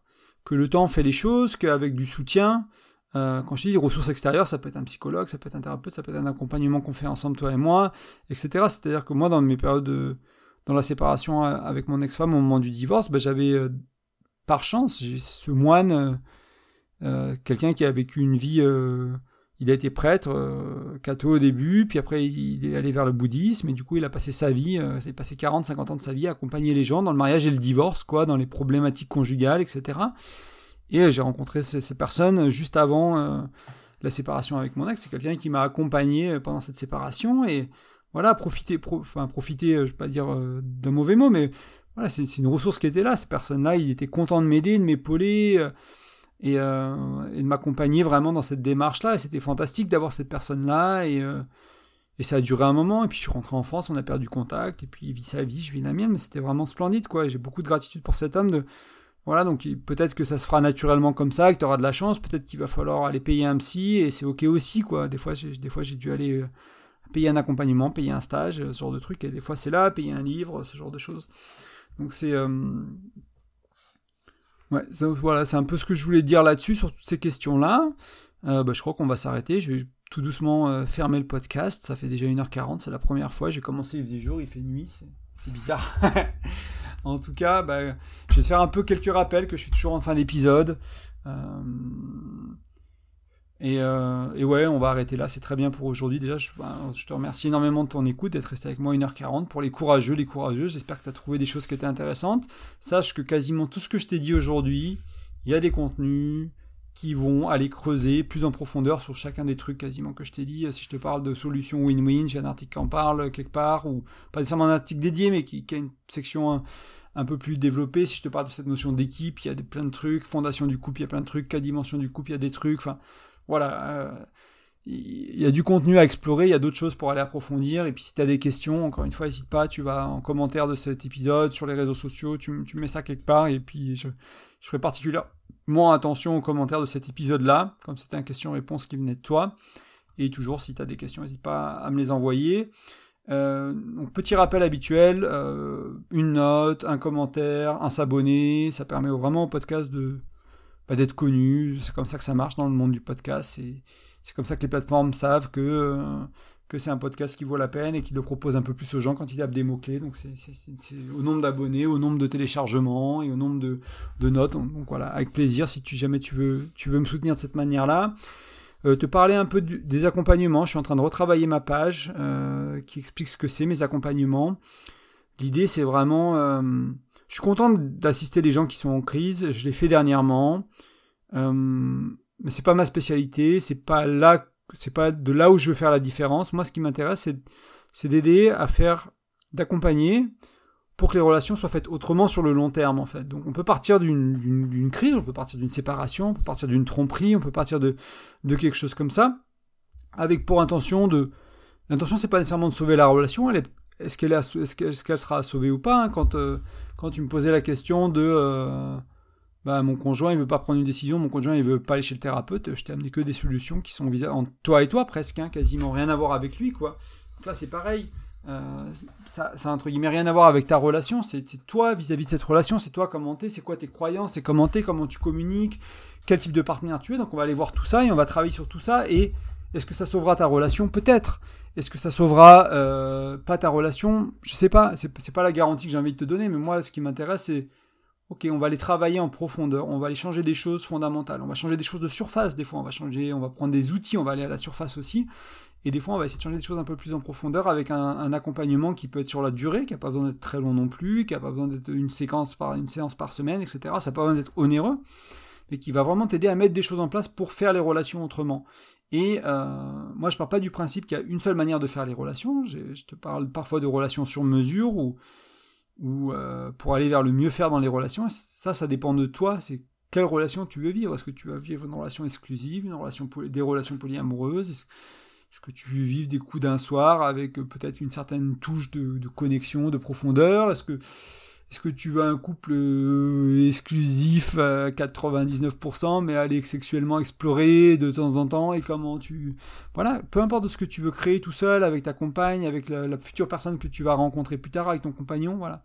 T'accompagner là-dedans, t'aider à mettre tout ça au clair, trouver, euh, euh, tes valeurs, trouver tes règles, trouver ta vision pour ton couple, t'aider à travailler là-dessus. Enfin, vraiment t'accompagner dans, dans ce processus-là, c'est c'est vraiment ça qui m'intéresse et notamment, ce qui, moi, ce que je trouve le plus passionnant, entre guillemets, c'est d'aider des couples dans lesquels ça va déjà bien, en fait. Mais on va pas attendre que ça aille mal pour faire des efforts, en fait, pour mieux communiquer, pour se rendre compte que pour se rendre compte qu'il y a des choses à se dire, pour se rendre compte qu'il y a des choses à régler, mais, mais moi, malgré tout ce que j'ai appris, tout ce que j'ai vu en presque plus de dix ans maintenant de développement personnel, il y a des choses que je fais mal, il y a des choses que je, rate, il y a des choses que, que je dis pas. voilà, je suis très très loin d'être parfait en fait. Et euh, donc t'imagines si t'as pas fait ce travail-là, il y, a encore plein de choses à faire. Et du coup, euh, du coup je peux t'accompagner là-dedans. Donc si ça va bien et que tu as envie de, voilà, que t'as, as, envie d'aller plus loin, tu as envie de, cultiver l'intimité, cultiver la complicité, de, de passer ces choses-là à un autre niveau. Euh, si peut-être ça t'intéresse le tantra, je vais commencer à accompagner autour de ça aussi, que tu sais pas trop, voilà, euh, ce que c'est, comment ça marche, comment ça, c'est dans le couple, c'est pas que de la sexualité, c'est beaucoup de spiritualité, c'est beaucoup de connexion, beaucoup d'intimité, beaucoup d'émotionnel, beaucoup de communication, donc tout ça, ça, ça, te parle, si ça t'intéresse, n'hésite pas à me contacter, tu vas sur graindecoeur.fr, il y a un onglet accompagnement qui sera refait complètement d'ici quelques jours, mais qui est déjà bien bien refait, et tu peux voir mes tarifs, ce que je propose, comment ça marche. Et enfin, comme toujours, la dernière chose, c'est que tu peux télécharger mon e-book, il est gratuit, je te l'offre. C'est 5 outils pour mieux communiquer, pour réduire les tensions, pour réduire les problèmes dans le couple, mais aussi simplement communiquer de manière plus fluide.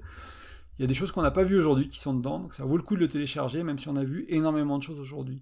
En tout cas, je te remercie encore une fois de ton écoute, merci de ta patience, merci de, de ton temps, et en espérant que ça te serve, en espérant que ça te soit utile, et je te dis à bientôt, merci pour l'épisode 101, à bientôt.